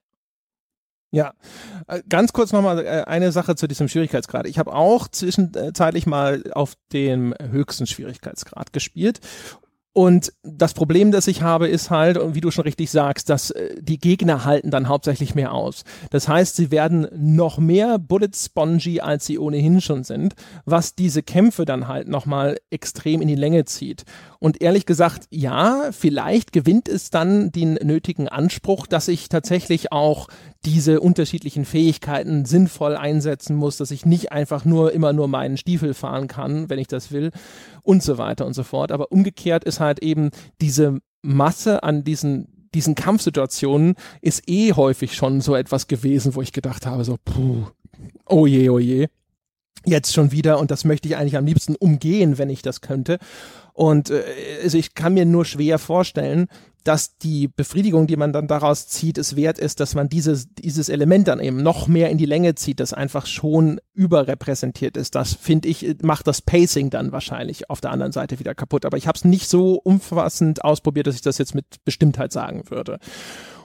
Zu den Ressourcen genau das, das also das ist, es gibt nichts, was wirkliche Relevanz hat in diesem Spiel. Also außer dem automatisch erfolgenden Stufenanstieg, wenn du halt genügend Erfahrungspunkte gesammelt hast und die Waffe, die du dabei hast aber alles andere ist völlig irrelevant. Das ganze Progressionssystem ist völlig irrelevant. Ich habe bis Level 25 nicht einen einzigen Fähigkeitenpunkt ausgegeben. Ich habe bis Level 25 nicht einmal eine Waffe gewechselt. Ich hatte nie ein Problem mit den Kämpfen. Ich hatte nie ein Problem vorwärts zu kommen. Es war dadurch nie auch nur eine Sekunde gefühlt schwieriger gerade was jetzt zum Beispiel die Skillpunkte angeht, ich glaube, ich war gegen Ende des Spiels, war ich dann irgendwo bei Level Pan 50 oder so. Und ich habe Skillpunkte irgendwann sowohl bei mir als auch bei meinem Team verteilt wie Bonbons an Karneval. Da, nimm Hischlott. Mir doch wurscht. Gib mir dann halt die Fähigkeit, das ist auch wurscht. Ich benutze sie zwar nie, aber ich meine, ich hatte am Ende den ganzen Combat Tree ausgebaut und ich wusste echt nicht mehr, wohin damit. Und es war halt ein so ein, ist auch wirklich egal, ich brauche jetzt diese andere Fähigkeit, die ich da freischalten kann, nicht. Ich bin eh schon eine Dampfwalze, die sich durch, durch jeden Kampf durchwalzt. Das ist einfach alles so egal. Auch mit diesen Andromeda Viability Points, die ich jetzt erwähnt habe, ganz um diese Mechanik kurz zu erklären. Wenn du halt Quests machst und wenn du die Planeten bewohnbar machst, dann bekommst du diese Viability Points. Und wenn du da auch die funktionieren auf so einer Art Level. Wenn du halt genug Punkte gesammelt hast, steigst eine Stufe auf und bei jedem Stufenaufstieg darfst du halt an einem Terminal auswählen, die nächste Gruppe von Leuten, die du aus dem Kryoschlaf wecken möchtest und dann bieten die dir jeweils so ein Perk, also so eine individuelle Belohnung an. Und am Anfang bei den ersten paar Punkten ist es noch relevant, weil dann kannst du mehr Inventarplätze zum Beispiel freischalten. Aber spätestens nach der fünften oder sechsten Belohnung habe ich die Punkte gar nicht mehr benutzt, weil das sind dann so Sachen wie ein, was da noch machen kann, kriegst bessere Preise beim Händler. Juhu, ich habe eh schon mehr Geld, als ich, als ich je ausgeben könnte in diesem Universum. Oder du kriegst zusätzliche Ressourcen. Juhu, ich habe von jeder schon 50.000 gefühlt. Das und ist halt. Es gibt eh nichts Relevantes genau. zu kaufen. Ja, du kannst, kannst eh nichts kaufen. Und das ist halt null aufeinander abgestimmt und ausbalanciert. Da wird halt einfach, das war halt so ein, komm, wir schmeißen noch eine Ressource drauf, komm, wir schmeißen noch eine Ressource drauf. Dann gibt's ja diese Strike-Team-Mission, die habe ich vorher erwähnt, die funktionieren so ein bisschen wie, der, wie eine abgespeckte Version dieses War-Tables aus Dragon Age Inquisition. Das heißt, du hast da deine Strike-Teams, die kannst du dann in einem auch an einem Terminal kannst du die einsetzen und auf Missionen schicken, kannst du aus einer Missionsliste auswählen, die hat dann einen gewissen Schwierigkeitsgrad und dann schickst dein Strike-Team los und äh, nach einer festgelegten Zeit kommt das wieder und dann hat es die Mission entweder geschafft, kriegt Erfahrungspunkte, steigt auf und bringt Belohnungen mit oder es hat es nicht geschafft. Aber die Belohnungen sind alle für den Arsch, weil du kriegst entweder Geld, das du nicht brauchst, oder Ressourcen, die du nicht mehr brauchst, oder Gegenstände, die du nicht brauchst, weil du dir bessere craften kannst. Es ist komplett für Arsch. Es dauert aber mindestens mal 30 oder 40 Stunden, bis du dieses Strike-Team so hoch gelevelt hast, dass es die Goldmissionen machen kann, die dann wirklich ein bisschen Bimbes bringen, weil die Anfangsmissionen bringen, weil sie kommen dann nach 45 Minuten zurück und haben 23 Credits dabei. Ja, und an dem Punkt, wo sich's rentieren würde, ja, wo du halt sagst, okay, diese Gold-Loot-Boxen, da sind jetzt auch tatsächlich ein bisschen seltenere Mineralien und Crafting-Gegenstände und so weiter drin. An der Stelle, wo du die in Angriff nehmen kannst, hast du so viel von dem Zeug, dass du davor stehst und sagst, weißt du was, Strike-Team, leck mich. Und das, wie gesagt, also ist es nicht so, dass man nicht viel hätte, dass man erforschen kann. Es gibt auch viel Zeug zu kaufen. Aber warum? Ich, mit meiner Standardausrüstung komme ich über 1000 Jahre gut voran und wahrscheinlich hätte ich sie bis zum Ende des Spiels behalten können. Den, der Unterschied, den, den sie macht, ist, dass ich dann natürlich nach einer Zeit schneller fertig bin mit dem Kämpfen. Und, und das war's im Grunde genommen. Ich habe hinterher meine Begleiter auf Autolevel gestellt. Das habe ich noch nie wahrscheinlich irgendwo gemacht, weil ich normalerweise immer hingehen will und sagen, okay, du sollst das lernen, du sollst das können oder sonst irgendwas. Weil da, erstens ist es ja weggefallen, dass ich direkt kontrollieren kann, was ich mache. Die sind jetzt völlig autonom. Das heißt, ich kann eigentlich denen jetzt nur noch irgendwelche Fähigkeiten freischalten, aber die ich mache nicht mehr wie in früheren Mass Effects großartig viel, indem ich steuere, wen die jetzt angreifen. Ich kann die zwar noch an irgendwelche Positionen beordern, aber es ist eigentlich witzlos los, weil indem ich die einfach machen lasse und ich selber das Ganze eigentlich fast wie ein Solospiel spiele, funktioniert es genauso. Das Spiel funktioniert auch hervorragend. Und das ist halt auch wieder so erstens macht die Begleiter spielmechanisch relativ egal. Zweitens ist es auch noch so, dass dadurch ein bisschen Effekt verloren geht, den man in früheren Mass Effects hatte, dass das so, man hatte hinter, also ich zumindest hatte immer so meinen Standard-Squad. Die zwei, das sind meine, meine Jungs, die sind immer mit dabei, ja, oder mein Junge und mein Mädel, jetzt in dem Fall oder meine Mädels. Ich hatte jetzt immer Cora und äh, Vetra mit dabei zum Beispiel. Aber äh, das ist halt so, früher hat das die Bindung zu den Charakteren gestärkt. Heute ist es so ein, Oh, ach ja, richtig. Da seid ihr ja wieder. Gut, dass wir uns wiedersehen. Habt ihr auch was gemacht? Keine Ahnung. Was man ja an der Stelle vielleicht noch kurz sagen muss, es gibt ja auch so ein bisschen wie bei Dragon Age Inquisition so das Party-Benter, also die Unterhaltung der Partymitglieder, während du jetzt im Auto zum Beispiel auf dem Planeten unterwegs sind. Die sind teilweise echt nett. Ja, das stimmt. In den, in die, während der Autofahrten, die sind teilweise sehr nett. Der, es gibt auch so Zurufe während der Schlachten, vor der Schlachten, die variieren zwischen okay und äh, hochnotpeinlich. Das ist richtig, ja. Aber ich hatte immer, also ich hatte sowieso immer den Kroganer dabei. Ich gehe nicht ohne Kroganer aus dem Haus. Und da jetzt, äh, also in früheren Mass Effects war es Garius plus Kroganer. Jetzt ist es Kroganer plus irgendjemand anderes, mir total egal. Ah, ich hatte auch immer Garrus dabei. Ach, Garrus. Garrus und ich, Best Buddies. Ja, genau. Ah, das ist übrigens eine, eine, der schönen Szenen aus Mass Effect 3. Wenn sie da, weißt du, wenn du da so Dosenschießen machst mit Garrus ah, ja. Citadel. Super. Super. Ähm, was wollte ich jetzt noch ganz kurz sagen zu dem Thema Kampf- und Skillsystem und zu dem zu diesen unterschiedlichen Währungen. Ach so, ich habe mir halt dann etwa nach, ich würde jetzt schätzen, so 25 bis 30 Stunden, hatte ich halt so viel Materialien, so viel Augmentierungen, die du dann in Waffen einbauen kannst, so viele Mods und so weiter gefunden, dass ich mir halt die quasi ultimative Shotgun, die ultimative Sniper Rifle und die ultimative Assault Rifle zusammengebaut habe und ab da wurde jedes Loot in dem Spiel irrelevant. Ich habe irgendwann und ich, wenn ich das sage, der Typ, der normalerweise mit äh, Dollarzeichen in den Augen vor jeder Schatztruhe steht, ich habe irgendwann aufgehört Schatztruhen äh, aufzumachen. Ist total irrelevant, was da drin liegt. Keine einzige Mission in Mass Effect Andromeda belohnt mich mit einem Gegenstand, den ich brauchen kann. Spätestens an dem Punkt, wo dir das Crafting-System, das sich mit Ressourcen zuscheißt, spätestens an dem Moment, wo du durch dieses Crafting-System dir richtig gute Waffen gebaut hast, ist alles andere, was du in dem Spiel findest, was du an Belohnungen kriegst, was in irgendeinem Container rumliegt, irrelevant, belanglos und führt nur dazu, dass irgendwann dein Inventar voll ist und du den ganzen Krempel am Ende verkaufen musst. Das ist das erste Rollenspiel in meinem ganzen Leben, in dem ich achtlos an irgendwelchen Containern und äh, Truhen vorbeilaufe.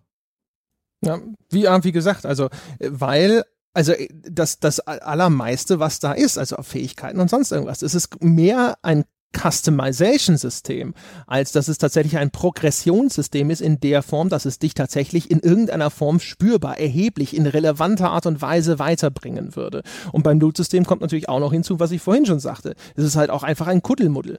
Du, du sammelst dann irgendwie einen, keine Ahnung, angarischen Blabla-Verstärker auf und du, wenn du das nicht schon 15 Mal gesehen hast, dann weißt du nicht, ist das jetzt Schrott? Brauche ich das für irgendwas? Was ist das überhaupt? Und du, diese Vielzahl an Zeug, dieses Element, jenes hier Nickel, da Titanium, da bla bla bla. Zeug, Zeug, Zeug, Zeug, Zeug. Nichts davon brauchst du, weil du kommst nicht an einen Punkt, wo du denkst, ich komme hier irgendwie nicht weiter oder das ist sehr schwierig oder was ist denn das, was ich hier brauche äh, oder sonst irgendwas, sondern es ist einfach nur so, es geht einfach immer weiter.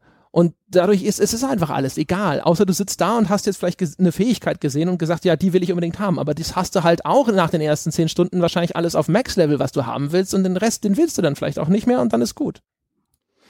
Ja, da sind wir jetzt schon beinahe bei dem wertschätzenden Teil. Den sollten wir übrigens abhandeln für die Leute, die den Spoiler-Teil nicht hören wollen.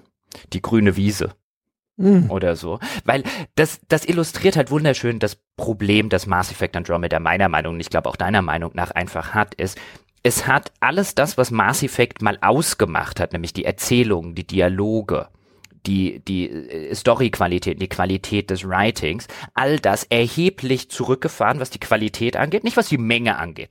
Aber es, es, es scheißt dich förmlich mit Inhalten zu, ob die jetzt auf Dialogebene, weil es einfach viel zu viele Belanglose davon gibt, ob die auf Crafting-Ebene, auf Gegenstandsebene, auf Missionsebene, auf, ach, auf dem Planeten, da gibt's da drüben noch einen Point of Interest und da vorne sind noch ein paar Gegner und da und da und da. Es, scheißt dich förmlich mit Inhalten zu, noch schlimmer meiner Ansicht nach, als das Dragon Age Inquisition gemacht hat und hat aber keine der Stärken, die Mass Effect je ausgemacht hat, zumindest nicht in einer prominenten Rolle. Es erzählt keine besonders gute Geschichte, es erzählt überhaupt keine gute Geschichte, es hat keine guten Dialoge, es hat, das haben wir am Anfang gesagt, es hat diesen ganzen Lore-Unterbau nicht, es hat keine Welt, die ich tatsächlich entdecken wollen würde, in der ich das Gefühl hätte, ich entdecke hier eine, eine neue Galaxis. Das fehlt alles komplett, es hat keine interessanten Figuren, es hat nur einen Haufen Krempel, den man nicht braucht. Und deswegen deswegen auf meiner grünen Wiese vielleicht noch, ganz kurz, dann, dann habe ich meinen Teil abgehandelt, dann kannst du loslegen, würde ich sagen, auf der grünen Wiese, bei der 5 das Mittelmaß ist, ist Mass Effect eine 4. So.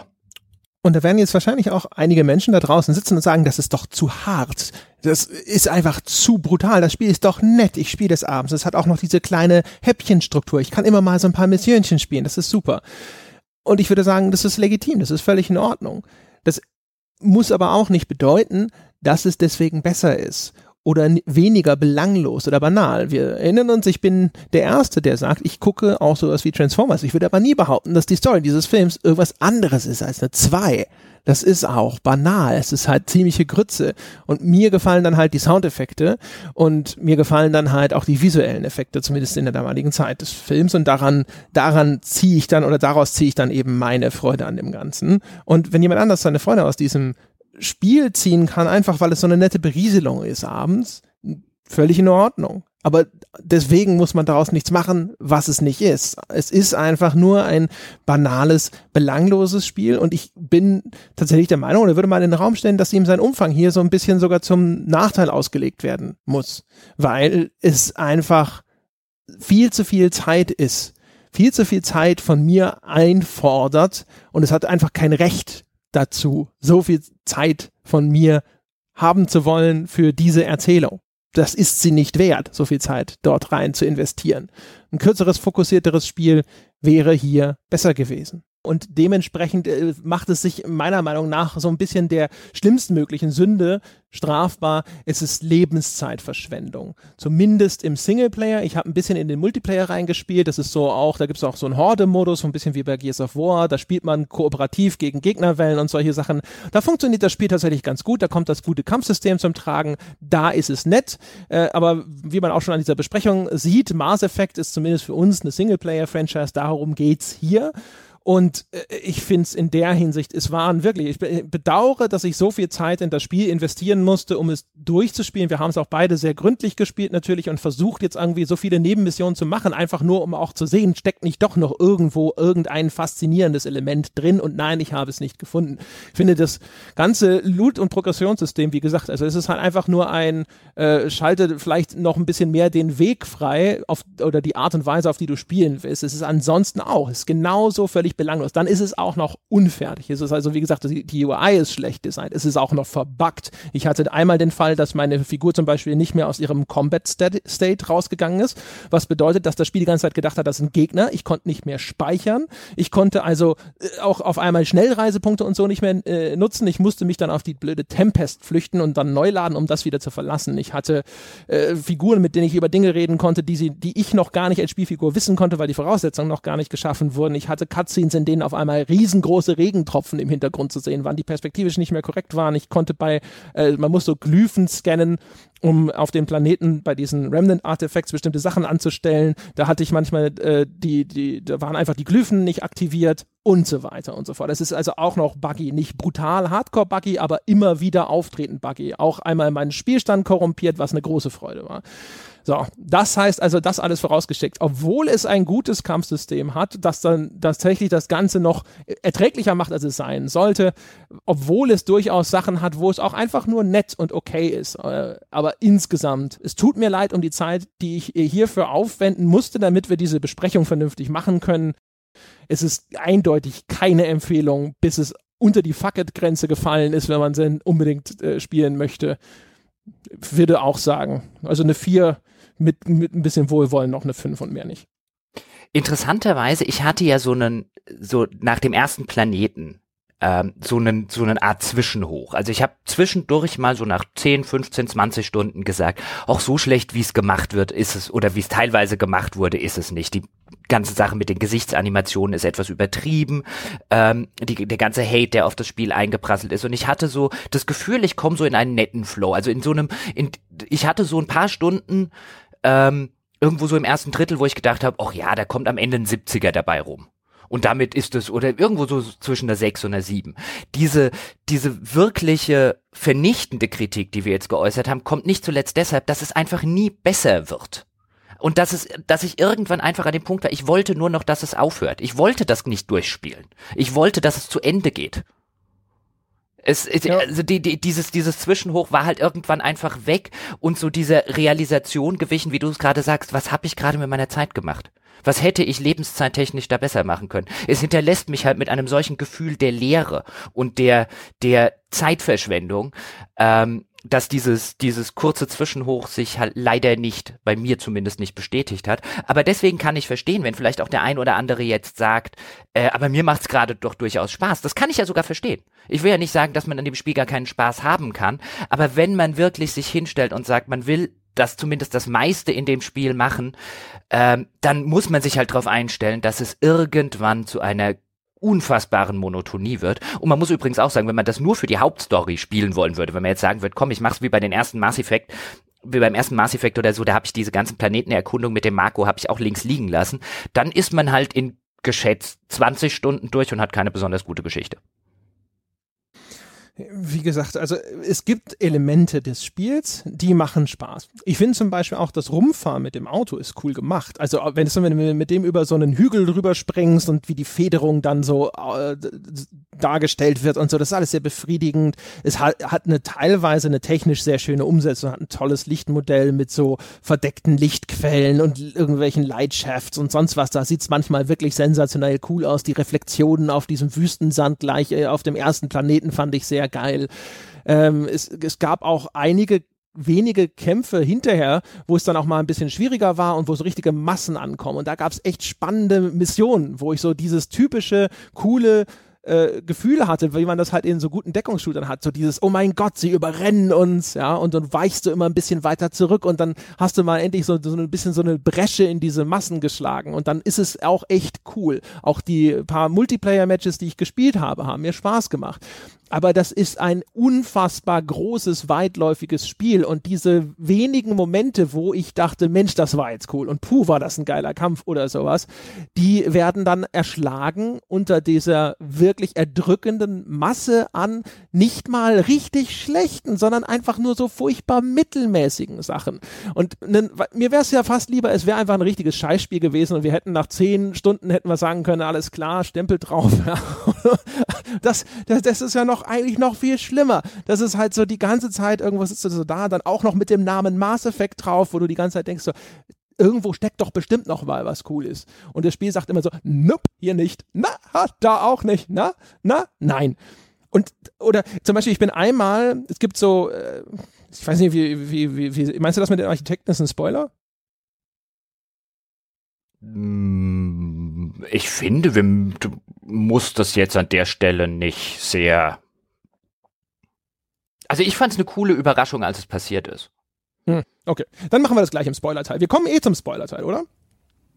Ja, ich glaube, der, der Nicht-Spoiler-Teil war zumindest, hatte jetzt die relevanten Sachen, die uns bei dem Spiel gestört haben und die wir gut fanden. An der Stelle, ja. Mhm. Bevor jetzt jemand sagt, das war eine Totalverriss. Nein, wir haben gesagt, zum Beispiel Kampfsystem. Sehr gut. Mhm. Ehre, wem Ehre gebührt. Ja, durchaus. Wie gesagt, es hat äh, auch, auch die, die Erzählungen, die ist halt nicht nicht jetzt irgendwie immer scheiße oder sowas. Es gibt auch so ein paar Sachen, die sind ganz, ganz gut oder ganz nett. Es gibt halt nur nie, nie, nie irgendwo mal was richtig herausragendes oder geiles, wo man sagen, drauf zeigen könnte und sagen könnte, so, ja, aber es hat auch das.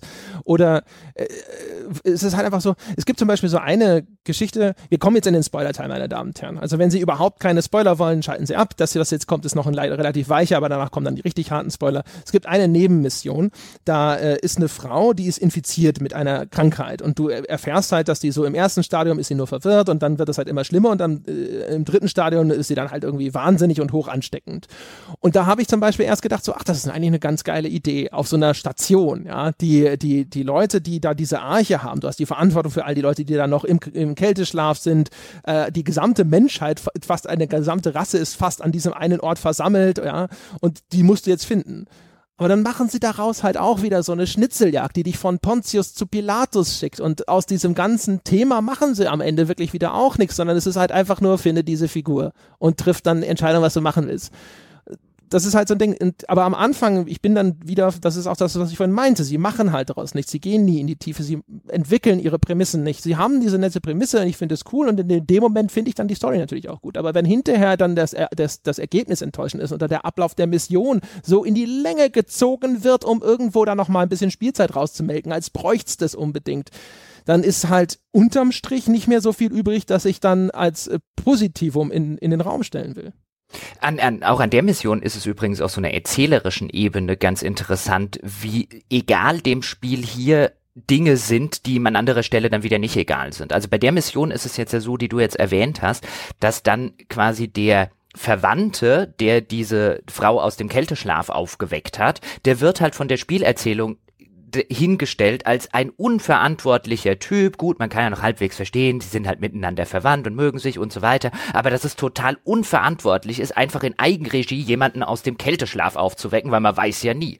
Gleichzeitig schicken dich aber diverse Missionen im Spiel äh, oder zwingen dich dazu, wenn du sie abschließen willst, eigenmächtig irgendwelche Leute, die du überhaupt nicht kennst, aus dem Kälteschlaf aufzuwecken. Ja.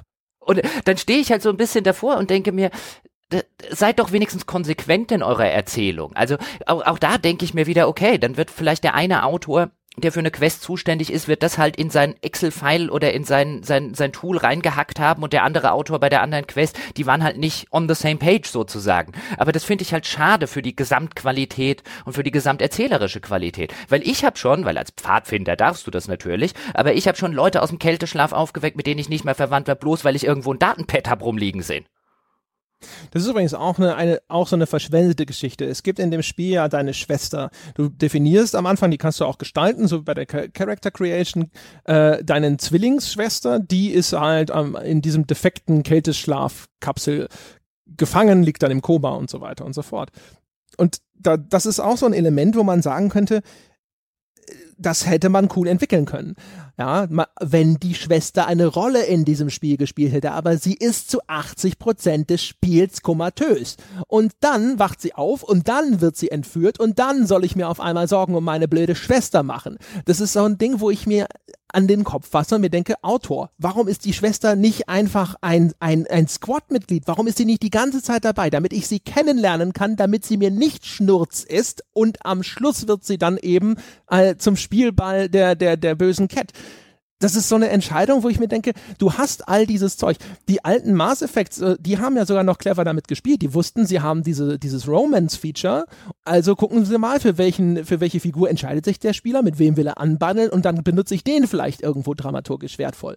Und hier verschwendet man das alles, aber schreibt lieber 20.000 Zeilen für irgendwelche, keine Ahnung, belanglosen Hintergrundgeschichten von Liam oder sowas. Ja, das habe ich auch nicht verstanden. Also insbesondere da ja in den letzten, in der letzten Mission, wenn dann, wenn dann deine Schwester oder eben dein Bruder, wenn du die Schwester spielst, wenn halt dein, dein, dein Geschwister, um es so rum zu formulieren, wenn die gefangen genommen wird und du die dann retten sollst und dann ist es halt echt so ein, aber warum hast du den die ganze Zeit im Koma liegen lassen? Also ich habe das auch nicht verstanden. Dann mach die doch zum Squad-Mitglied, mach die zu einem coolen Squad-Mitglied in deinem in deinem Team und weißt du, wenn jemand jemand aus meinem Team entführt und auch da haben ja frühere Mass Effect schon so ein bisschen mitgespielt. Also Mass Effect 2 hat ja dann zum Beispiel auch die Sache, wo deine, äh, wo die Collectors dann äh, die Norm, die Besatzung der Normandy ähm, entführen. Und da saß ich schon dabei, niemand entführt hier meine Besatzung.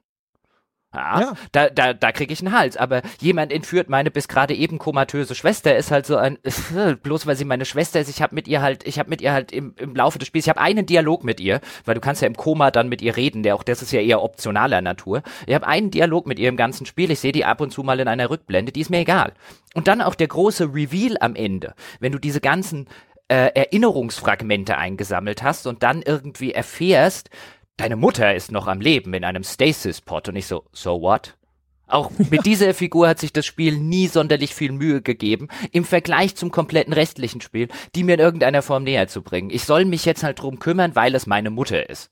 Aber mit meiner Mutter, also mit meiner realen Mutter, hab ich, verbinde ich halt so viele Dinge und das Spiel hat das nicht mal versucht. Ja, und das macht das Spiel übrigens auch an vielen anderen Stellen. Es, es will es, es setzt Emotionen voraus, die es sich nie verdient hat, die es sich nie erarbeitet hat. Das, was ich vorhin angeschnitten habe, zum Beispiel, kann ich nochmal ausführlicher erzählen, als ich gesagt habe, der Schnitt und so ist manchmal auch handwerklich schlecht. Und äh, da gibt's nämlich diese große Sequenz. Am Schluss gibt es einen, eine, einen großen Anflug auf diese Station Meridian, wo dann so sich der Showdown abspielt. Und dann kommen da ganz viele, denen du vorher geholfen hast, dir zur Hilfe oder sonst irgendwas. Und dann wird aber auch auf einmal so getan, als ob das Figuren sind, die dir irgendwas wert sind, äh, als ob da eine, eine Gefahr besteht oder sonst irgendwas. Auch in den Kämpfen zum Beispiel passiert das. Da sitzen dann deine, deine Squadmates da und sagen, oh shit, äh, das wird total knapp. Da kommt einmal zum Beispiel so dieser salarianische Pathfinder äh, dir zur Hilfe in einer der Kämpfe, relativ spät im Spiel. Und dann sagen, sagt mein Rider am Schluss, oh danke, du hast mir den Arsch gerettet. Und ich sitze da wegen den erwähnten Problemen mit dem, mit dem Schwierigkeitsgrad und denke mir so, einen Scheiß hast du, ich hatte alles unter Kontrolle, da hätten noch zehn Wellen kommen können. Das wäre auch egal gewesen. Du hast Verwundete ja selber schuld. Halt dich halt raus, du Pfeife. Und solche Sachen macht es halt ständig. Es, es sitzt da und tut so, als ob mir Figuren etwas bedeuten, als ob Emotionen irgendwo auftauchen, um wo es nicht vorher die Arbeit geleistet hat, nicht das Fundament gelegt hat, auf dem diese Emotionen tatsächlich existieren könnten. Und das ist halt echt ärgerlich dann hast du ja, du hast ja dann zum Beispiel auch diese, diese eine Entscheidung, bei der du dich entscheiden sollst, ob du ähm, die Kroganer rettest auf dem, auf einem, auf einem der Schiffe, ich glaube, es ist die Salarianische Arche, ob du die Kroganer rettest vor den Ket oder ob du die Salarianer vor den Ket rettest. Und das ist halt auch wieder so ein, so ein 0815 Trolley-Problem, weil egal für was du dich entscheidest, irgendeine Gruppe kackt dich halt später dafür an. Aber es ist halt auch so ein, es ist mir total wurscht du hast, wie du es gerade gesagt hast, du hast hier nichts etabliert. Also es ist halt von der Tragweite nicht diese Entscheidung, rettest du ähm, äh, dein, welches Squad-Mitglied im ersten Teil soll draufgehen. Da hat das Spiel wenigstens Figuren etabliert. Für mich war es relativ leicht. Äh, äh, die Nazi-Ashley, äh, die kann da bleiben. Ähm, aber mhm. auch da hat das Spiel einen Charakter etabliert. Das hat dafür gesorgt, dass ich diesen Charakter unsympathisch fand. Und dann war es für mich eine relativ leichte Entscheidung zu sagen, die bleibt, wo der Pfeffer wächst. Aber da hat das Spiel seine Arbeit erledigt. An der Stelle die Entscheidungen in Mass Effect Andromeda sind alle arbiträr, weil I don't care welcher ja. dieser Kroganer oder welcher dieser Salarianer, die ich alle noch nie getroffen habe? Ist übrigens auch zum Beispiel bei äh, den, äh, den Romances in dem Spiel. Also ich habe mir jetzt nicht die anderen angeschaut. Also ich habe jetzt aber, äh, weil ich die unter all den Crewmitgliedern noch am sympathischsten fand, habe ich mich jetzt halt an Vetra rangewandt. Das ist die Turianerin im Team. Und eigentlich ist die Geschichte mit Vetra äh, sogar ganz nett, weil da, da, hilfst du ja dann ihrer übereifrigen kleinen Schwester und so. Und die Be Beziehung zwischen diesen beiden Geschwistern, das ist eine von den Sachen, die macht das Spiel, finde ich, nicht ganz schlecht. Aber dann aber dann, ja, dann kommt nämlich der Teil, wo dann äh, diese, diese Romanze so in ihre, ihre Endstadium sozusagen geht. Und dann lädt dich Vetcher auf einmal auch relativ abrupt erstmal ein, auf Kadara mit ihr irgendwo die Schwefelquellen zu besuchen. Das ist erstens schon mal deswegen ein bisschen scheiße, weil die Romanze bis dahin nicht vernünftig hergeleitet ist. Man redet zwar viel mit Vetcher und man macht zwar viel mit Vetcher, aber diese beiden Figuren kommen sich darüber nur nicht erkennbar näher. Da ist das alte Mass Effect Problem, dass Zuneigung wird erworben als Belohnung Belohnung dafür, dass man der Figur hilft. Es ist nicht irgendwie, dass da tatsächlich zwischen diesen beiden Figuren irgendwo mal eine echte Beziehung etabliert wird, indem die einfach mal über Dinge reden und sich näher kommen. Ja, also wenige Ausnahmen ausgenommen, aber ansonsten ist es wie, wie immer so ein, ich habe deine Schwester da rausgeschossen, ich habe dies gemacht, ich habe jenes gemacht und jetzt magst du mich. Und dann kommt also dieses ohnehin schon schlechte Ding und dann ist es auch noch entsetzlich umgesetzt. Dann äh, ist es zum Beispiel so, du gehst an den, den Startpunkt der Mission, das ist ein größerer Felsbrocken in der Umgebung. Da ist dieser Missionsstartpunkt. Springst du drauf. Du hast die ganze Zeit natürlich automatisch deinen, dein drittes Crewmitglied, also in dem Fall bei mir Cora, im Schlepptau. Was erstmal eh schon idiotisch ist, wenn du dich auf so ein Date triffst, dass die die ganze Zeit hinterherläuft. Aber naja, gut, Schwamm drüber. Ne? Ist halt so das Spielsystem nicht extra umgemodelt dafür. Dann bist, startet also die Mission. Auf einmal bist du an einem Berghang, obwohl du auf einen kleinen Felsen gehüpft bist. Warum auch immer. Und dann klettert ihr zwei da hoch und dann sag, äh, erzählt dir Veteran was und alle reden über die tolle Aussicht. Krieg ich die tolle Aussicht gezeigt? Natürlich nicht. Ja. Und äh, so geht das dann weiter. Das ist grauenvoll. Und dann auch die, das, die, das, das, das finale Ding ist, du machst so einen, so ein Candlelight-Dinner quasi. Da hat Vetra für dich gekocht. Äh, das ist so das, was dann optional zu der, in Anführungsstrichen, Sexszene, also es gibt überhaupt keine Sexszene, es, es gibt eine Hinführung und äh, ein auditiv angedeutetes Techtelmechtel, es gibt nichts zu sehen und da kocht sie dann halt für dich etwas, von dem sie denkt, dass das ein Steak ist, weil du erzählt hast, dass du das magst. Ich konnte mich gar nicht erinnern, dass ich das erzählt habe, vielleicht hatten sie, haben sie das auch einfach mal aus dem Hut gezogen, egal. Und dann hat sie aber einfach irgendwie äh, irgendwo tiefgekühlt irgendwas, also Kuh gefunden und will, will das machen. Und das ist so ein Ding, weißt du, dann habe ich mich die, die ganze Zeit da so ein bisschen, ist das eine relativ vorsichtige Beziehung, ja. Äh, und dann auf einmal, aber mein Rider, ich habe keine andere Wahl, als dass er sich irgendwie so ein bisschen wie ein Arsch benimmt. Also entweder ich kann ihn explizit Arschloch sein lassen und sagen kann, so, ja, ist ein bisschen scheiße, oder ich, ich kann das andere wählen, wo ich dann das überspiele, aber sie merkt's. und das, das ist halt auch so blöd, wo ich mir denke, so, es gäbe 50 Möglichkeiten, wie man normalerweise da äh, reagiert, wenn eine Person, die einem was bedeutet, etwas tut, was nett gemeint ist, aber halt irgendwie schief geht. Und das kann man auch so machen, ohne dass es verletzend ist. Und das lässt das Spiel nicht zu.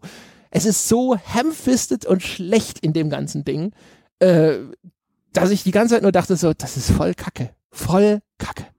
So eine Szene hatte ich übrigens bei Suvi, das ist ja so deine, deine Bordwissenschaftlerin, die du dabei hast, die dir irgendwann erzählt, dass sie sehr gläubig sei und dass äh, Wissenschaft und der Glaube äh, für sie sich nicht gegenseitig ausschließen. Und irgendwann stellt dich das Spiel dann vor die Wahl, wie du darauf reagieren willst. Du kannst ihr entweder zustimmen oder du kannst sagen, es gibt keinen Gott.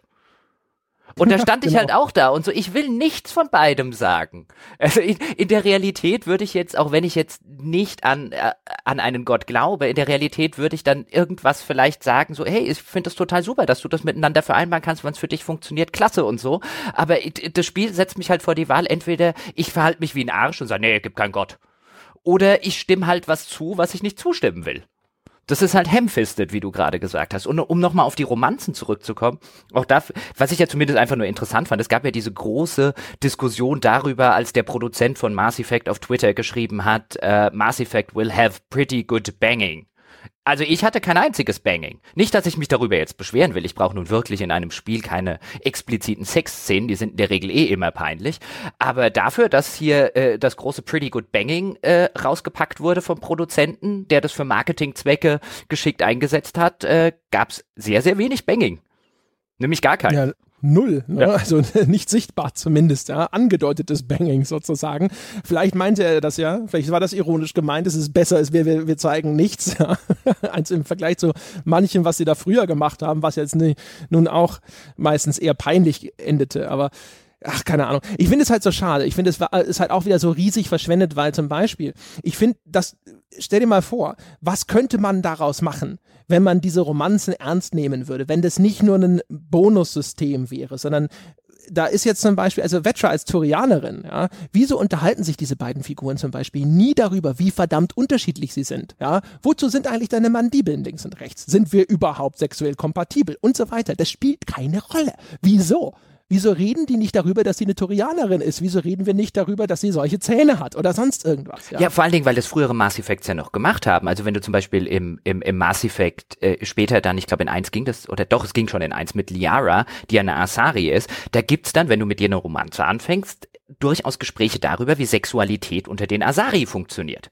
Oder es gibt, wenn du das mit äh, Telly Zora machst, die Quarianerin, auch da gibt es Gespräche darüber, hey, wie funktioniert das eigentlich? Du steckst da in seinem Ganzkörperanzug, was kann man denn da eigentlich machen? Da reden die Leute darüber. Bei Mass Effect Andromeda äh, und das hat ja auch so einen kulturellen Stellenwert. Ich fand das tatsächlich, ist ja eine interessante, auch auf so einer kulturellen Ebene, auf so einer soziologischen Ebene interessant. Du hast eine Rasse wie jetzt die Quarianer, die halt wegen ihres schlechten Immunsystems in solchen Ganzkörperanzügen stecken. Wie vermehren die sich eigentlich? Du hast eine Rasse wie die Asari, die nur aus Frauen besteht. Wie vermehren die sich eigentlich? Das sind ja interessante Fragen, die dann aufkommen, ähm, auf einer ganz soziologischen Ebene. Das bringt mir die ganze Kultur ein bisschen näher. Das hat diese, diese, diese ganzen Dimensionen. Für all das interessiert sich Mass Effect überhaupt nicht als Andromeda.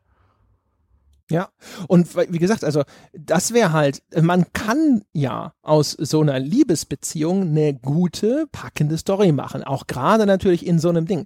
Es gibt da auch wieder, auch da wieder Ansätze, die nicht vertieft werden. Zum Beispiel, wenn du mit dem Mechaniker, der heißt Jim, oder? Nee, Gil heißt er, glaube ich. Heißt er Gil?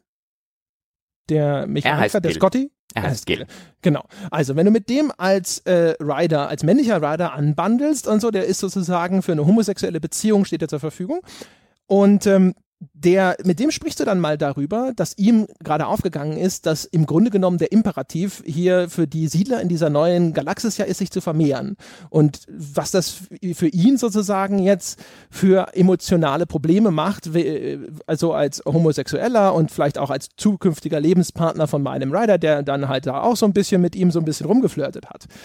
Das ist ja durchaus mal eine interessante Diskussion und eine interessante Unterhaltung. Ja, also so eine, auf, man ist so auf einer Mission, wo es dann quasi im Endeffekt darum geht, dass die Leute, die da hinfliegen, sich vermehren und für die Menschheit einen neuen Anfang schaffen und sowas. Und um dich rum redet vielleicht die ganze Welt darüber. Das ist nicht der Fall in Mass Effect. Das wird auch nicht dargestellt. Es kommt nur in diesem einen Dialog mal vor. Das ist aber auch, es ist interessant, es ist angemessen, es ist ein gutes, gutes Ding, woraus man eine dramatische Handlung entwickeln kann. Passiert das? Nein. Jetzt sollten wir vielleicht an der Stelle noch mal ganz kurz übers Ende reden. Auch wenn es da eigentlich wenig zu sagen gibt, aber wenn wir schon einen Spoiler-Teil haben, das Ende ist halt Fortsetzung folgt. Ja, genau. Und vor allem Fortsetzung folgt mit einem weiteren Arkon, weil wir ja von dem nicht genug kriegen könnten. Ja? Also im Grunde genommen das ist ja, das ist ja, weißt du, die gleiche Figur in Grün. Also man erfährt auch schon vorher, aha, okay, der Archon ist jetzt nicht irgendwie der Supreme Ruler, der ist sozusagen nur so ein Gouverneur oder sonst irgendwas oder ein militärischer Anführer, aber da gibt es ein ganzes Konzil und so. Es gibt also noch viel mehr von den Cat. Aber die, die, die Schlusssequenz sozusagen für diese, diese Handlung gibt dann noch einen etwas längeren Epilog, wo man so ein bisschen auf der Nexus rumlaufen und mit Leuten sprechen kann. Aber das ist halt so dieses, es gibt noch genau so einen. Es ist halt so, oh shit. Das ist halt nicht, oh cool, sondern es ist so, Oh, great. Und was ja noch dazu kommt, ist, du erfährst ja wirklich gar nichts in dem Spiel. Also es gibt dann ja noch diesen Nebenplot, wenn du diese Erinnerungsfragmente einsammelst, bei denen du dann über einen mysteriösen Gönner, der anscheinend auch noch hinter dieser Initiative steckt, so ein bisschen was erfährst, aber wer das jetzt ist und was dem seine eigentlichen Motive sind, kann man jetzt drüber spekulieren. Also es klingt für mich sehr nach dem Elusive Man, um ehrlich zu sein. Aber muss ja nicht sein, kann ja auch was anderes sein. Oder über die ganzen Hintergründe der Cat oder über die Hintergründe dieser Remnant, also dieser alten Alien-Zivilisation. Du erfährst nichts. Am Ende dieses Spiels ist keine einzige relevante Frage beantwortet. Und jetzt habe ich vielfach gelesen, ja, bei Mass Effect 1 doch auch nicht. Es war doch auch auf eine Trilogie angelegt, wo ich mir gesagt habe, Moment, in Mass Effect 1 habe ich eine ganze Menge Zeug erfahren. Wurde natürlich nicht jede Frage beantwortet, aber es wurden so viel relevante Fragen beantwortet, dass ich jetzt Lust auf Teil 2 hatte. Ich wusste zum Beispiel, wer hinter dem Aussterben der äh, Proteaner steckte. Und ich wusste, was die, was die Reaper sind und was die Reaper wollen. Es gab befriedigende Auflösungen im ersten Mass Effect. Mass Effect Andromeda löst gar nichts auf. Mass Effect Andromeda lässt sogar Quests, die angefangen äh, sind. Es gibt da diesen einen Salarianer, der dir irgendwie, äh, wo du dann spitz kriegst, okay, der hat die salarianische Arche an die, an die Cat verkauft. Ähm, und den kannst du dann freilassen, wenn du das möchtest, und er verspricht dir ganz tolle Informationen, die Millionen von Leben retten werden, und der taucht halt einfach nie wieder auf. Das ist halt Fortsetzung folgt. Und ja. das ist aber halt auf so eine schwache Art und Weise gelöst. Weißt du, die, die, ähm, wenn ich, wenn ich in Mass Effect 1 die Rachni-Königin zum Beispiel gerettet habe, dann ähm, war das am Schluss ein halbwegs befriedigender Abschluss. Und wenn die dann später nochmal auftaucht, Bonus. Aber Andromeda löst nichts auf. Das ist ein auf auf erzählerischer Ebene ist das ein ist das macht das eine solche Bait and Switch Taktik, ähm, relativ kurz vor Ende gibt's ja auch noch einen NPC, der andeutet, oh, die quarianische Arche ist anscheinend doch losgeflogen und jetzt auch in Problem. Ich wittere ja. ein DLC. Das wollte ich auch sagen. es ist 100 Pro ist das DLC. Da kommt dieser Funkspruch von den Quarianern, die halt jetzt nochmal sagen, sie wollen nicht gefunden werden. Ja, wo mein Rider dann natürlich jetzt auch auf einmal sagt so, ja, da können wir wohl nur warten. So, was? Also bei allem anderen vorher, wo es hieß, ja, das geht gar nicht und oh, und was machen wir denn jetzt? Weißt du, genau wie mit der, mit diesem Meridian-Ball. Der ist weggeflogen, oh, keine Ahnung, wie man jemals feststellen will, wo der jetzt ist oder sowas. Da sitzen wir ja auch nicht da und sagen, ja, kann man wohl nichts machen. Sondern da wird auf einmal dann jeder Hebel in Bewegung gesetzt, aber der ein Funkspruch, die Quarianer leben noch und da sind ja auch noch die Hanna und sowas an Bord. Na, wurscht. Und da sitzt du natürlich da und denkst dir so, ja, DLC halt. Ja. ja. Und das Schlimme ist, die einzig interessante Arche ja, die taucht nicht auf. Also die, wo interessante ja. Figuren, weißt du, die, die Turianer und die Salarianer und die Asari, die sind bis zum Abwinken, auch die Kroganer durchgekaut in dem Mass Effect Universum. Und wenn du schon alleine, wenn du halt sagst, wir machen jetzt diesen Neustart mit dieser Arche, warum nicht die Rassen, die bislang noch nicht prominent aufgetreten sind? Die noch nicht in drei Spielen durchgekaut wurden, aber nein, es sind natürlich wieder die gleiche. Ich, es gibt halt nichts mehr Interessantes, was ich über die Turianer rausfinden könnte. Ja, zumindest auch, zumindest nicht in dem Spiel. Möglicherweise hätte man sich ja durchaus vielleicht noch was einfallen lassen können. Aber das Spiel baut ja die existierende Mythologie dieser Rassen überhaupt nicht aus. Also du, Fakt ist halt, du erfährst einfach nicht neue interessante Dinge darüber. Jetzt könnte man auch, also in Mass Effect 3 sind ja die Quarians doch auch einigermaßen prominent äh, mit dabei gewesen, aber ich, find, ich fand die auch immer mit am interessantesten. Sie passen sogar auch am besten zu diesem Setting. Sie sind doch ja diese, diese Weltraumnomaden, ja. Und das sind natürlich die, die jetzt dann so hinten angestellt werden. Ah, das ist zum, zum Mäusemelken, ist es, was das Spiel da veranstaltet. Also, äh, die, auch, ja, wie, wie das dann gemacht ist. Also ich finde, es, es wirkt halt sehr durchschaubar nach DLC. Eine Sache möchte ich jetzt gegen Ende, weil wir nähern uns oder überspringen schon die zwei Stunden Marke, aber das war ja klar bei dem Spiel, möchte ich aber noch ansprechen, weil ich die ganz interessant fand. Du wirst dich erinnern, ich habe die neulich einfach mal im, im in, in, in den Skype gepostet als Frage und ich bin jetzt nochmal die ganzen Figuren im Spiel durchgegangen und ich glaube, es stimmt. Ähm, es gibt, in, wenn man Rider, und der ist ja customizable, also ich kann einen schwarzen Rider spielen, ich kann einen asiatischen Rider spielen, ich kann einen weiblichen Rider spielen, ich kann einen weiblichen schwarzen Rider spielen und so weiter. Und da ändert sich ja auch die, die anderen Figuren im Spiel. Also dein Vater, der am Anfang noch eine Rolle spielt, der ist dann, wenn du einen schwarzen Rider machst, nicht weiß, sondern dann auch, dann auch schwarz. Es gibt im ganzen Spiel, wenn man Rider jetzt mal weglässt, keinen einzigen prominenten weißen Mann. Und ich meine das gerade nicht als Kritikpunkt, um Gottes Willen. Nicht, dass jetzt jemand denkt hier, oh, der Jochen ist auf Gamergate aufgehüpft oder so. Nee. Ich finde es nur insofern interessant. Wir reden die ganze Zeit über Diversität in Spielen und eine Öffentlichkeit, eine Spieleöffentlichkeit redet darüber. Und jetzt gibt es mal ein Spiel, das ein westliches Triple-A-Spiel mit einem riesigen Cast an Figuren, das keinen einzigen weißen Mann in einer prominenten Rolle castet und keine Sau redet drüber. Einfach nur als Beobachtung. Ich finde es interessant.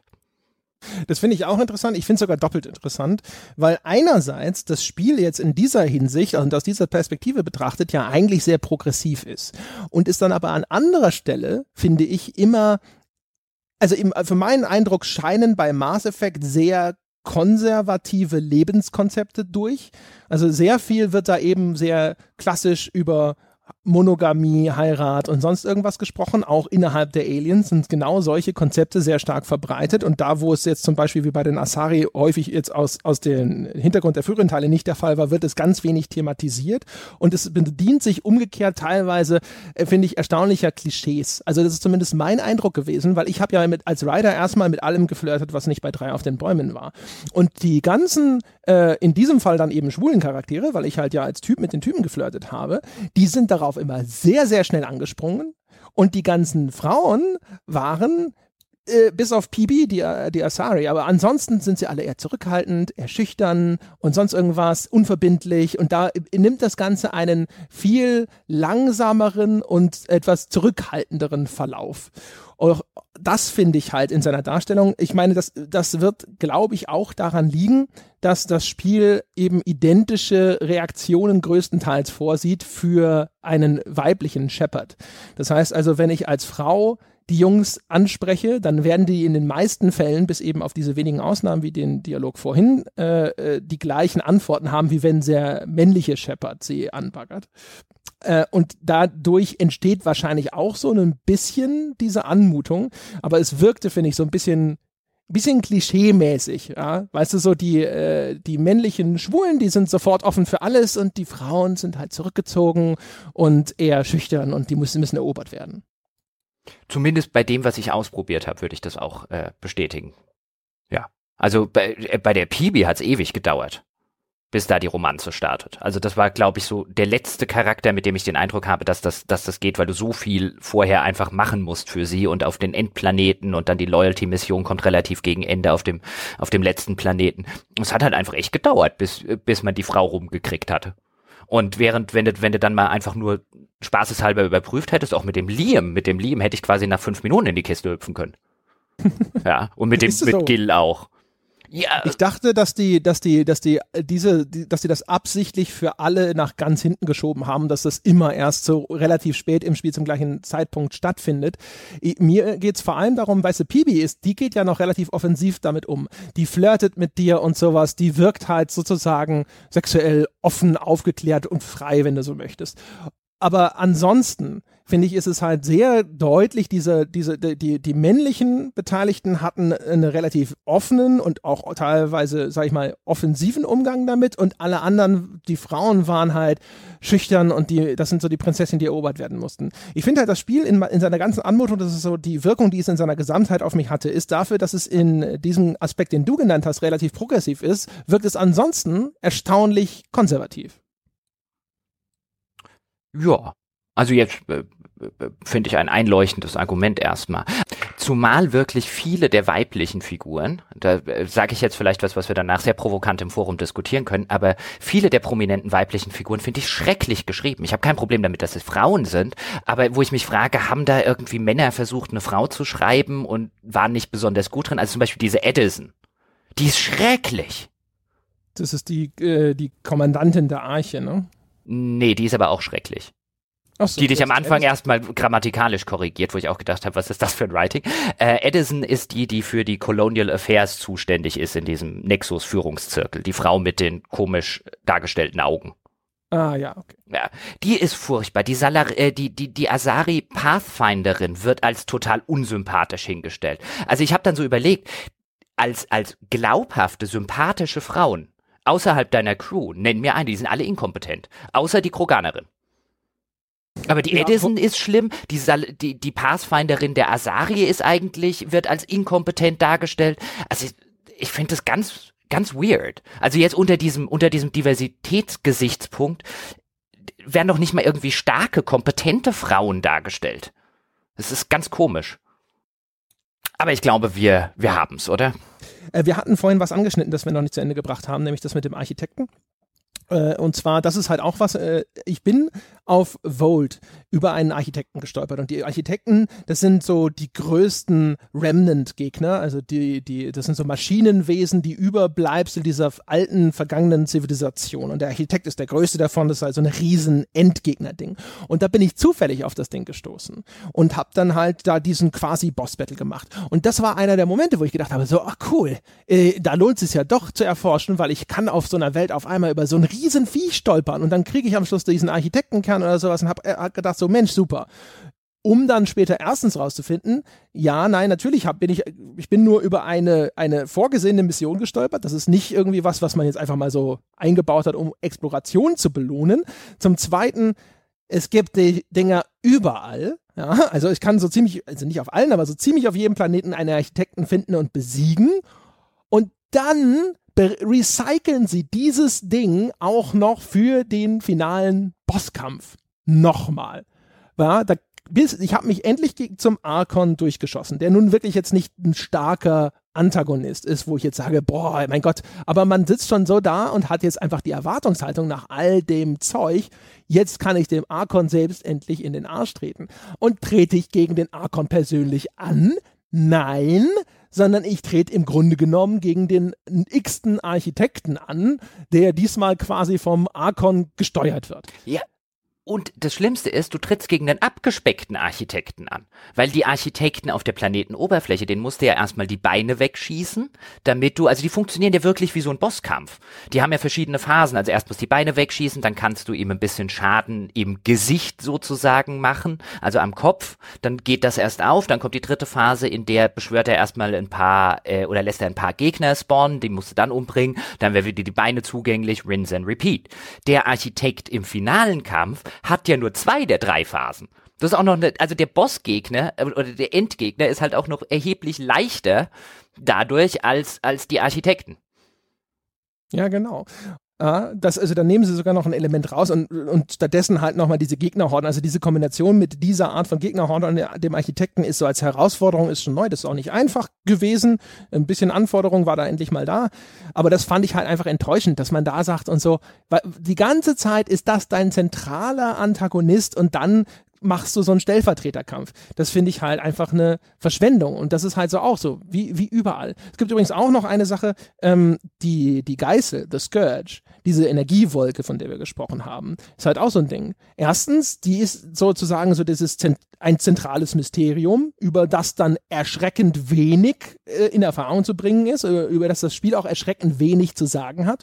Es etabliert auch überhaupt nicht die Regeln vernünftig, äh, äh, unter denen diese Scourge existiert. Also wir haben ja vorhin so ein bisschen drüber gesprochen, was so Glaubwürdigkeit angeht. Und äh, das alle Science Fiction zu einem gewissen Grad natürlich vielleicht unglaubwürdig ist. Ja? Insbesondere wenn es in diese Science-Fantasy-Richtung geht. Aber dass halt eine vernünftig etablierte Welt eine immersive Glaubwürdigkeit besitzt, dass halt also innerhalb ihrer Spielregeln das Ganze glaubwürdig vermittelt wird und ich dachte mir, dass ich das annehmen kann. Und die Scourge ist halt auch so ein Beispiel, warum das bei Mass Effect schlecht gemacht wird. Weil die, die wabert rum. Mal ist es ein Riesenproblem, da überhaupt durchzukommen und man ist heilfroh, dass man irgendwelche Cat-Karten findet, damit man sie navigieren kann. Dann benutzt man sie aber auf einmal hinterher so als Deckung für einen finalen Anflug. Auf einmal bewegt sich die Scourge und breitet sich aktiv aus, obwohl sie ansonsten in ihrer Repräsentation im Spiel aber immer nur total statisch gewesen ist. Du weißt überhaupt nicht, nach welchen Regeln das funktioniert, warum das jetzt so oder so ist. Und das nimmt halt einfach dann erstens die Glaubwürdigkeit und es nimmt aber auch die Dramatik häufig raus, weil das dann halt einfach immer nur so Kaninchen aus dem Hut äh, äh, Bedrohungen sind, wo du denkst, so, aber warum passiert das jetzt? Bei der Scourge ist es tatsächlich, die ist tatsächlich eins, eins der Elemente, wo ich trotz Nachlesen im Kodex mir nicht so ganz sicher bin, was die eigentlich sein soll. Es ist halt alles so. Das ist halt, das, ist, das ist halt, ja. das ist halt so ein MacGuffin, weißt du, die wird halt immer dann eingesetzt, wenn das, wenn die Autoren sie gerade brauchen. Oh, und jetzt ist die Scourge ein Problem, jetzt wird sie ein Problem. Aber ich habe halt nie so diesen, also auf erzählerischer Ebene, die tritt mir nie so als Bedrohung entgegen. Das ist halt nicht so, ich weiß nicht, ich krieg die so schwer zu fassen, also als, als, als Element. Ich, ich, die könnte cool sein. Ein, es, es Spiel deutet ja auch so ein bisschen an, dass die vielleicht als Waffe dient, also dass die eben nicht natürlichen Ursprungs ist, sondern dass die jemand vielleicht als Waffe oder so eingesetzt hat. Aber es macht halt aus dieser ganzen Idee nichts, sondern es benutzt sie halt einfach immer, wenn, wenn die Autoren mal wieder irgendwie quasi die klassisch im Western die Kavallerie brauchen oder klassisch im Western irgendwie den Indianerangriff aus dem Nirgendwo oder so, dann kommt halt die Scourge. Genau. Und das ist halt echt, und auch als Mysterium ist sie halt so unterentwickelt, dass sie dann halt nicht wirklich faszinierend ist. Also du sagst es ja schon, es wird halt mal relativ explizit gesagt, dass das wahrscheinlich, dass die künstlichen Ursprungs ist, kein natürliches äh, Phänomen. Ja. Und das ist halt auch übrigens ein Unterschied zu den alten Mass Effects. Die alten Mass Effects, finde ich, haben immer sofort sehr klar, zumindest auch vor allem die ersten beiden, ein eingehendes Mysterium etabliert, wo ich wissen wollte, was passiert. Da sind Leute aufgespießt auf komischen Pylonen und werden zum Maschinenwesen. Was ist hier los? Das finde ich, ne, das ist, das ist was, das will ich wissen. Und da sind komische Viecher, die entführen ganze Kolonien. Was ist da los? Das ist auch interessant.